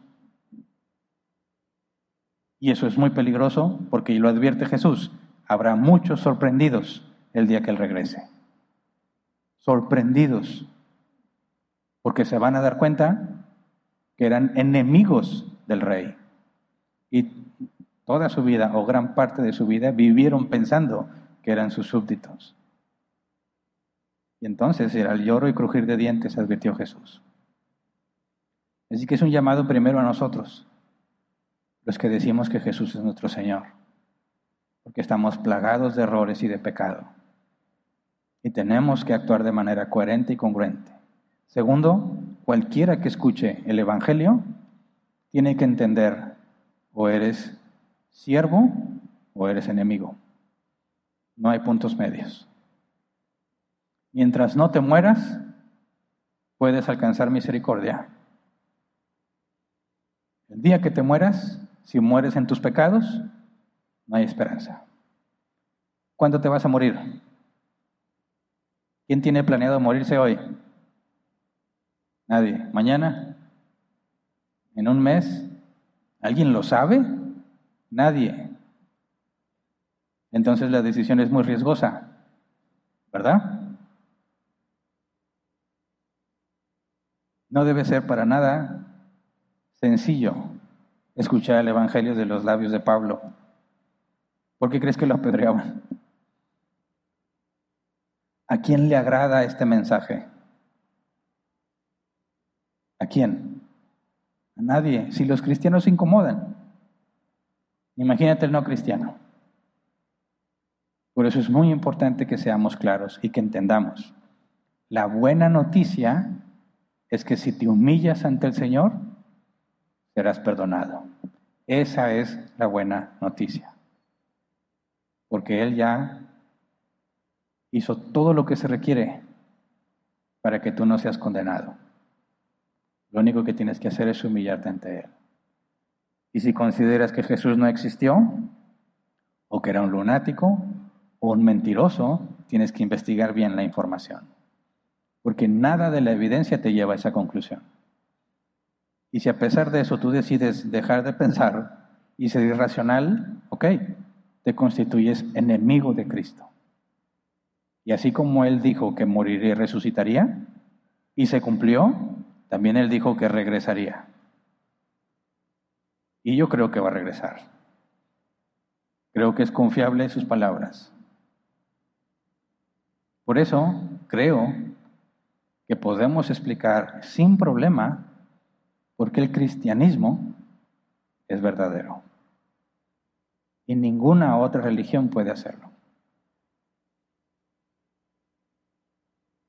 Y vamos a ponernos de pie y vamos a orar.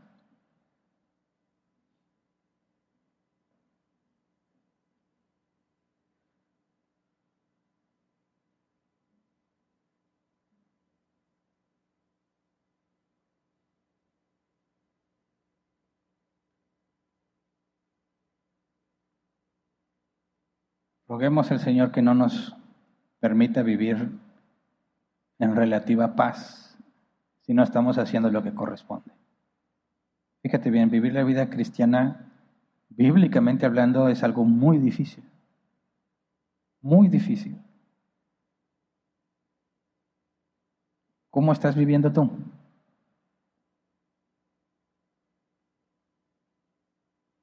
Todos podemos acostumbrarnos al pecado. Es lo que toda la gente hace. Servir al Señor es pesado, es difícil. Pero Jesús dijo, yo estoy contigo todos los días hasta el fin del mundo. Tendríamos que estar acudiendo a Él todos los días. Si cada día te propones obedecerle como debe ser, todos los días acudirías a Él a suplicarle que te dé fortaleza para hacer lo que debes hacer. Y la gran mayoría de los cristianos no ora. Entonces, ¿qué estás haciendo? ¿Cómo estás viviendo? ¿Cómo puede ser que dices que oro y no sé qué decir? ¿Cómo que no sabes qué decir teniendo tantas fallas y tanto pecado? Lo menos que podrías decir es, Señor, ayúdame a dejar de ser lo que soy. Es que no, no se me ocurre qué decirle. Hoy eso muestra que no estás haciendo nada.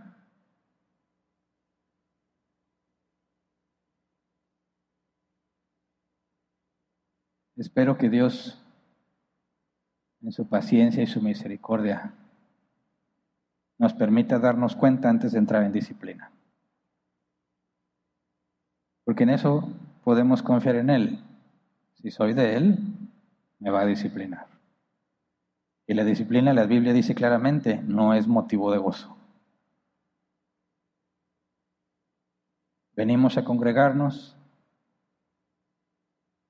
Sigo viendo que algunos no entienden para qué es la alabanza. Piensan que la alabanza es un tiempo de entretenimiento, donde están así como que, ah, sí, sí, sí, bravo, Sí, estoy de acuerdo con eso. Y ya. Desde la alabanza están diciendo la información bíblica. La escritura dice, canta, alaba al Señor. Él no se beneficia en lo absoluto de que cantes. El beneficiador es tú. Recordarle a tu propio cerebro quién es Él. Que Él es el Señor. Que Él es quien te sostiene el canto históricamente está demostrado como la mejor manera de comunicar un mensaje. Se te graba, aunque no te guste la canción, se te pega. No venimos a decir, estoy cumpliendo porque ya vine a congregarme, no me gusta hacer esto, no me gusta el otro, hoy no tengo ganas. Y Jesús es el Señor. No se trata de ganas. Se trata de decirte a ti mismo. Jesús dijo, el que quiere ser su, su discípulo tiene que negarse a sí mismo, tomar su cruz cada día y seguirlo. Vengo, no tengo ganas de cantar, ok. La Biblia nunca dice que si tienes ganas cantes, ¿verdad? Se dice que si estás triste, canta salmos,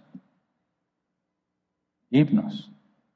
Pero cuando se trata de alabar al Señor, eso debería de ser algo que nos obligamos a nosotros mismos para dejar en claro que Él es el Señor. Y el canto congregacional está diseñado para eso. La iglesia viene después de seis días de trabajar, que muchas veces no tienes contacto alguno con alguien cristiano ni con el cristianismo en esos seis días. Estás bombardeando, bueno, tu mente está bombardeada con mensajes que no tienen nada que ver con la escritura durante seis días continuos. Y cuando llegas aquí, tienes que asegurarte que tú mismo seas instruido en las palabras que Jesús mismo dijo, que Dios dijo y lo que se instruye que debemos hacer. Y es una manera en que contrarrestamos tanta basura que tenemos en la mente. Los cristianos nos angustiamos, nos frustramos, nos desesperamos porque hay muy poco de Dios en nuestras mentes y hay mucho del mundo en nuestras mentes. Y cuando llega el problema se nos olvida que Él es el Señor, incluso por encima de nuestros problemas. Y cuando venimos a cantar, estamos diciéndole a nuestra mente cuál es la verdad. Que Él es quien me sostiene. Él es el único que merece ser alabado. Y cuando canto con el entendimiento, le digo a mi propia alma, no tienes por qué estar así, no tienes por qué estar ansioso, no tienes por qué estar deprimido. Dios nos ha dado todas las cosas en Cristo y de eso cantamos cada reunión. El beneficio es nuestro. Checa lo que dice la Biblia en Apocalipsis, en todos lados que se habla del cielo. ¿Qué está pasando en el cielo? Hay cánticos. Entiende tu lugar en el reino de los cielos. Eres un siervo. No vienes a ser servido, vienes a servir al rey. ¿Entiende? Entonces, si Jesús es tu Señor, vivamos como si Jesús es nuestro Señor. Seamos congruentes, aquí y fuera de aquí. Nos vamos a equivocar mucho. Por esa razón, más debemos acudir a Dios. No pienses que este es una especie de baño, como dicen los incrédulos, un baño de conciencia y listo para aguantar otros seis días. Eso es absurdo. Si eres un hijo de Dios, debes luchar contra tu carne. Contrarrestar la basura que tenemos en nuestra mente y llenarla de la palabra de Dios. Por eso las alabanzas son bíblicas. La predicación, bíblica. Servicio de los ministerios, bíblico. ¿Por qué? Porque eso es lo que nuestro Señor nos ha pedido. Y si Él lo pide, es lo mejor. Porque Él es bueno y Él es sabio. ¿Qué significa que Dios sea sabio? Nadie puede hacer las cosas mejor que Él. Y si Él te dice, haz esto, es lo mejor para ti y para mí. Así que por favor, comprendamos que si estudiamos sobre nuestro Señor, no es para inflar nuestras mentes de conocimiento, es para llevarlo a la práctica. Si aprendemos cómo explicar a otros lo que creemos, no es para que vayas a pelearte con los demás. Es para que cuando te pregunten, des una respuesta razonada, como lo dice la Escritura. Cuando decimos que tenemos la verdad, que Jesús es el único camino, no es para ir a debatir o avergonzar a los que no lo saben. Es para que vivas de acuerdo a eso. Y que cuando quieran calumniarte, se avergüencen de sus propias columnas porque no tienen de qué acusarte. ¿Se entiende? Así que vamos a orar, Señor. Perdónanos, Señor, perdona nuestra ignorancia, nuestra necedad, porque nos has enseñado tantas cosas, Señor, y son tan pocas las que llevamos a la práctica. No permitas que nuestra mente se inflame por el conocimiento, sino que podamos llevarlo a la práctica. Tenemos tantas fallas, Señor, y hay tanto del mundo en nosotros necesitamos acudir a ti todos los días. Pero no lo hacemos, Señor. Nos envolvemos en las cosas de este mundo. Nos arrastran las corrientes de este mundo. Nuestra mente está llena de las cosas de este mundo. No podemos comprender, Señor, lo que debemos hacer. Olvidamos tu palabra. Como le decías a tus discípulos, somos torpes y tardos para entender. Líbranos, Señor, de nosotros mismos. Tenemos tanto que hacer. Queremos ser tu imagen, Señor. Vivir como tal. Crecer en madurez, en santidad, en humildad, en sabiduría. Para que tú seas exaltado y glorificado, Señor, por medio de nosotros. Para estar listos y responder cuando nos demanden la esperanza, Señor. De forma amena y de buen gusto con gentileza y respeto, como lo dice tu palabra, de manera que seamos hallados fieles, Señor. Que nuestro trabajo, en nuestra casa, en donde quiera que andemos, pueda ser claro que no nos mandamos a nosotros mismos, que no hacemos lo que mejor nos parece, sino que servimos al Señor. Que quede claro, Señor, que solo somos sirvientes, que no somos personas que deben ser seguidas, no somos personas que deben ser admiradas. Somos simplemente sirvientes cumpliendo el propósito que se les encomendó, Señor. El siervo inútil solo hace lo que se le pide. Y tristemente, Señor, ni siquiera lo que nos pides lo hacemos. Somos peor que inútiles. Por eso te rogamos que nos cambies, que nuestra ignorancia, nuestra debilidad, te perfecciones, Señor, como dice el apóstol Pablo. En mi debilidad te perfecciona, Señor, se perfecciona tu poder. Por tanto, me glorío en mis debilidades, para que tu poder se perfeccione en mí. Enséñanos, Padre, a esperar en ti, a confiar en ti, a depender de ti, Señor. Todo el mundo busca algo en que confiar, en ellos mismos o en alguien más. Todos buscan depender de alguien más o de ellos mismos. Enséñanos a depender de ti, Señor. Queremos ser luz en las tinieblas. Sabemos que la luz no siempre resultará agradable, pero danos la gracia para hacerlo como corresponde. Concédenos, como el apóstol Pedro nos dice, hablar con gentileza y respeto cuando nos demanden razón de la esperanza que hay en nosotros. Concédenos, como Pablo indica, que podamos derribar los argumentos que se levantan contra el conocimiento de Cristo, pero que en el proceso de hacerlo permanezcamos humildes, tranquilos, en paz, sabiendo que nosotros no tenemos la capacidad de cambiar o convencer a las personas. No lo hacemos para convencerlos ni para cambiarlos. Lo hacemos en obediencia a tu palabra, que tú eres nuestro Señor. Concédenos, Señor, ser congruentes cada vez que te decimos, Señor, entendiendo la profundidad que la palabra implica, de manera que nuestra vida lo refleje. Para todos aquellos que nos ven, sean tus hijos o no, que quede claro, Señor, que somos vasos de barro con un tesoro adentro, para que la gloria sea tuya. Gracias. Amén. Pueden sentarse. Pasemos a la sección de preguntas.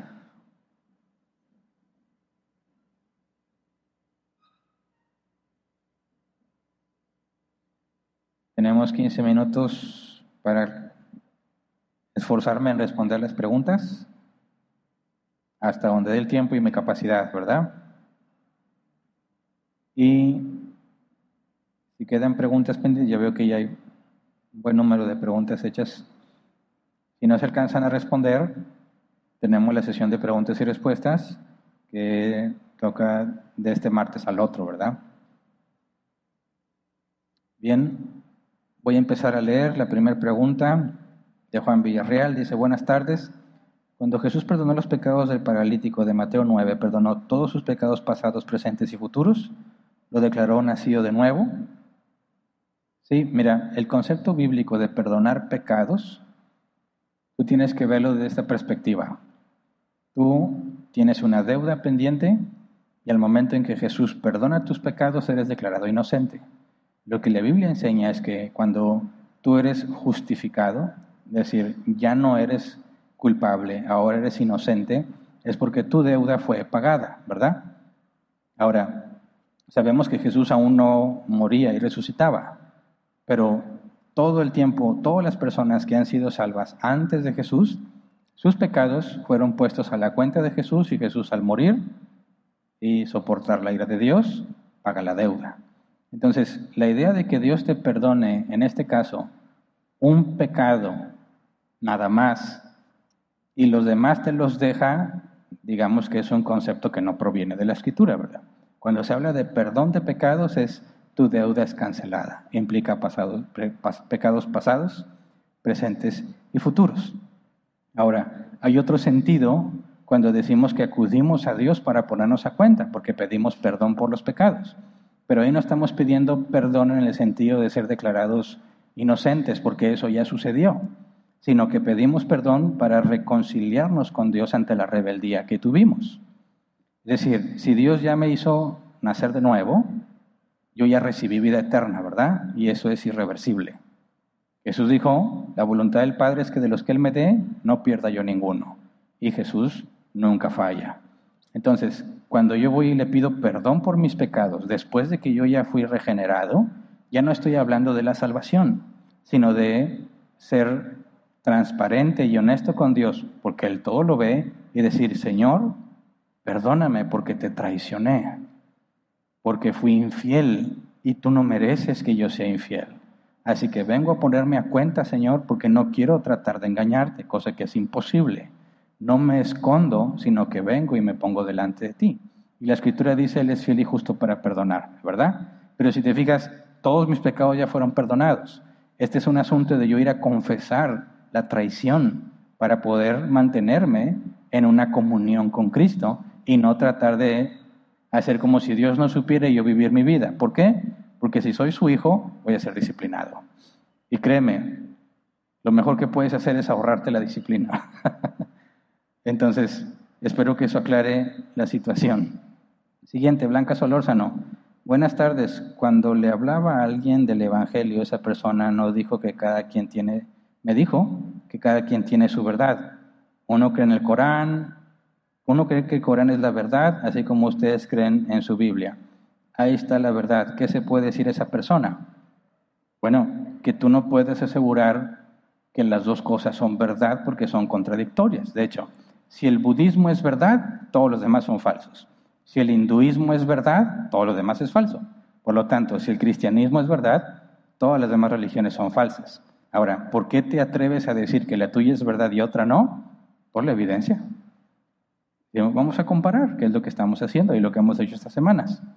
¿Qué dice el Corán? Y el caso más clásico es, el Corán dice que la Biblia dice la verdad. La Biblia dice que Jesús murió y resucitó. Y luego el Corán dice que la Biblia miente. Hay un problema serio en el Corán de coherencia lógica, ¿verdad? Además examina la datación de sus textos no tiene comparación alguna con los textos tan tempranos como en el cristianismo.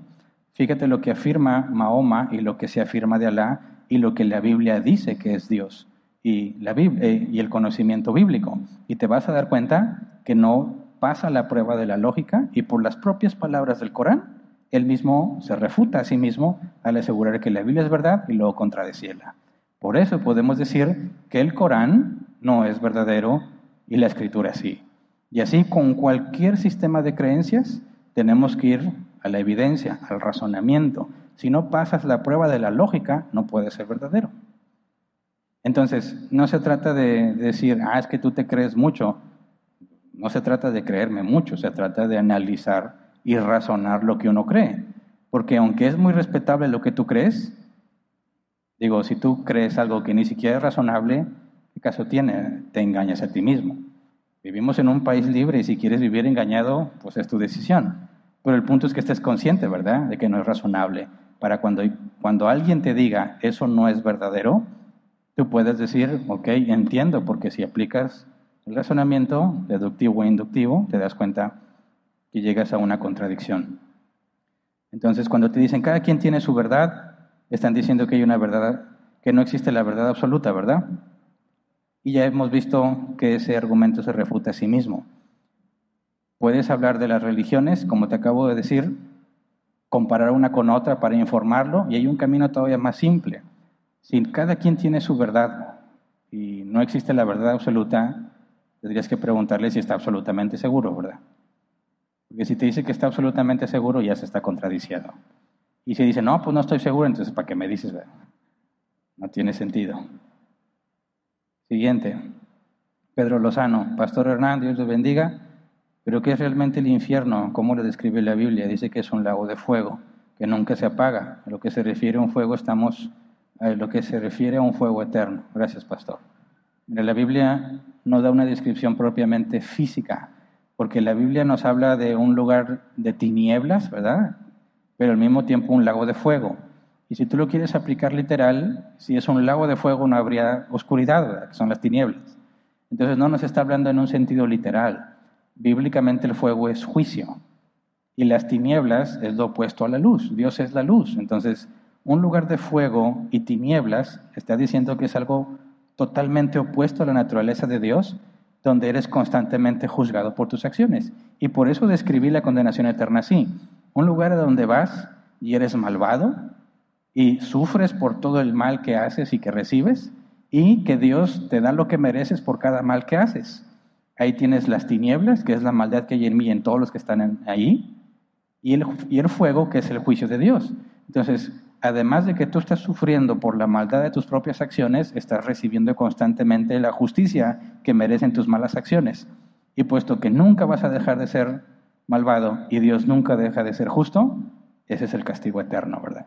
Así que no, no busques en la escritura una descripción física, porque no encuentro ninguna evidencia de que ese es el propósito, ¿verdad?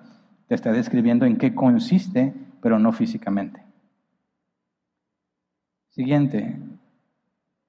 Dice Ibarra Mendoza, Pastor Hernán, el bautismo de Mateo 28 y 19 y el bautismo, el bautismo de Hechos 2 es el mismo de los apóstoles que anuncia Pedro. Bautismo de 28, no me acuerdo qué, dice ese versículo. ¿Me pueden ayudar, por favor? El bautismo de Hechos 2 es el que acabo de leer, ¿verdad? Recibirán, eh, bueno, dice bautícense y recibirán el don del Espíritu Santo. Y en Mateo 28, ¿me lo pueden poner, por favor? La gran comisión. Ah, ok, gracias. Sí, ese es el mismo entonces. Ir, y predicar el Evangelio a las naciones, bautizándolos en el nombre del Padre. Pedro dice, le dicen, ¿qué podemos hacer? Arrepiéntense y bautícense. Es el mismo bautizo en agua. Siguiente, Blanca Solórzano, pastor, como los judíos, cuando Pedro les predicó, ellos llegaron a arrepentirse y no antes cuando Jesús estaba entre ellos. ¿Tuvo que ver el convencimiento del Espíritu Santo? Por supuesto, la Biblia afirma, Nadie, nadie puede venir a Dios o nadie puede venir a Cristo si el Padre no lo trajere. Y es el Espíritu quien convence al mundo de pecado. Para que una persona se arrepienta de sus pecados es porque fue regenerado. Si los que estaban oyendo este mensaje ¿verdad? de Pedro se arrepintieron, está hablando del nuevo nacimiento. Así que eso fue una obra del Espíritu Santo en ese momento. ¿Por qué hasta ese momento y no después? Pues en eso consiste la voluntad decretiva, los planes de Dios. En su propósito, esa fue la mejor forma de llevarlos al conocimiento de Cristo, después de haber eh, cumplido todas las profecías y de haber hacerlos testigos de la redención, Dios consideró que esa era la mejor manera de hacerlo. ¿Lo pudo haber hecho de otra manera? Sí, pero ya no eran sus planes, ¿verdad? Entonces, hasta ahí podemos responder. Siguiente, Gustavo Carrillo. Dice, y si no las tengo, me iré al infierno. Caray, me falta contexto. Buenos días, pastor, Dios te bendiga. ¿Cuáles son las nueve evidencias o cuáles son evidencias en nuestras vidas? Y no sé si el comentario se borró o algo porque no... Ah, ya, sí. Buenos días, pastor, Dios lo bendiga. ¿Cuáles son las nueve evidencias o cuáles son las evidencias en nuestras vidas de que somos salvos y regenerados por Dios mismo? No sé por qué dice las nueve, no me he puesto a contarlas, pero eh, la evidencia más básica y fundamental es que luchas contra tu propio pecado. Si tú luchas contra tu propio pecado, se va a reflejar en muchas maneras, ¿verdad? Pero esas, formas en las que se refleja la lucha pueden ser falsificables. De manera que si tú te decir, bueno, es que eres paciente, eres tolerante, eres servicial, esas son consecuencias de luchar con tu pecado, pero son falsificables porque yo puedo ser tolerante y servicial porque estoy fingiendo, ¿verdad? Entonces, ¿cuál es la verdadera evidencia? Es una evidencia interna que se revela en lo externo, que es cuando peco, me siento miserable. Y no quedo nada más así como un remordimiento, sino que soy movido a buscar el perdón de Dios. Y lucho contra ese pecado constantemente. Todos los días de mi vida estoy, sé que estoy mal, estoy esforzándome por dejar de hacerlo, no puedo disfrutar el pecado, me siento miserable cuando peco, soy movido a buscar a Dios y a seguir luchando, esa es la evidencia de que eres un regenerado. Quien no es regenerado no hace eso. Siguiente, Sofía Murillo, pastor, la danza en algunas congregaciones es parte de la alabanza a Dios y de dónde surge. No. Lo toman de lo que David hacía, ¿verdad? Incluso David danzaba, pero lo hacían fuera del templo, nunca en el templo. Y lo hacían con una razón, ¿verdad? Una justificación, estaban contentos. La idea contemporánea de danzar en la reunión de la iglesia no procede de la escritura.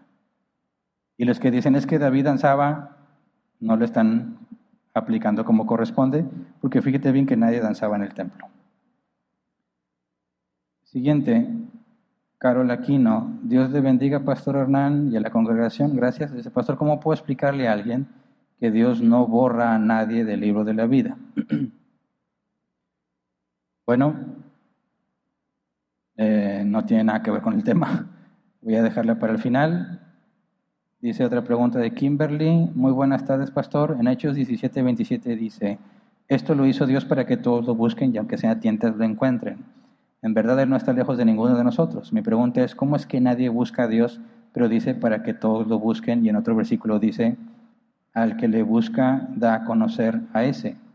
Al que le busca se da a conocer a ese. Sí, bueno, entiendo. Mira, cuando dice Pablo, para que eh, todos lo busquen y aunque sea tientas lo encuentren, tenemos que asociarlo con lo que dice Romanos 1. Romanos 1 enseña que no existen los ateos, ¿verdad? sino que las personas suprimen la maldad. Su conciencia les muestra que están mal, la naturaleza testifica que hay un creador y aún así deciden suprimir esa información y concluir que no hay nada. Entonces, si tú te fijas, cuando Pablo dice que Dios ha creado todas las cosas para que aunque sea tientas lo encuentren, es cuando tú te pones a reflexionar sobre la creación, cosa que ya vimos aquí, vas a llegar a la, a la conclusión de que tiene que haber un creador. Cuando consideras tu ser, tu razonamiento y tu conciencia, vas a concluir que debe haber un creador. Entonces Dios ha puesto la evidencia que necesitas para concluir que hay un Dios. El punto es que la suprimes. Por eso cuando dice Pablo que Dios ha creado todas las cosas para que todos lo busquen y aunque sea tientas lo encuentren, está diciendo Dios ha creado todo de manera que si usas el razonamiento concluyes que debe haber un creador. Pero eso no significa que te vas a someter a él, ¿verdad? Pero ahí está, quien quiera preguntarse, ¿es posible que exista Dios? Puede, por la revelación natural, llegar a la conclusión de que sí, ¿verdad? Y solo Dios puede llevarlo de la revelación natural a la revelación especial.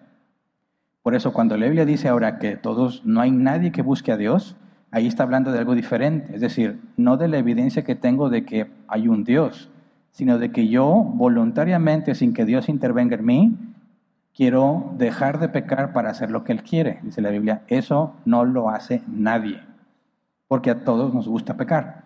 Entonces, si te fijas, está hablando en sentidos diferentes. Uno es que Dios ha organizado y establecido el universo de tal manera que por medio del razonamiento puedas concluir que hay Dios. Y otra cosa es que tú libremente, sin que Dios sobre en ti, digas, ya no quiero ser un pecador y quiero ser de Él. La Biblia enseña que eso es imposible para el género humano. Y ya, ¿verdad? Se acabó el tiempo.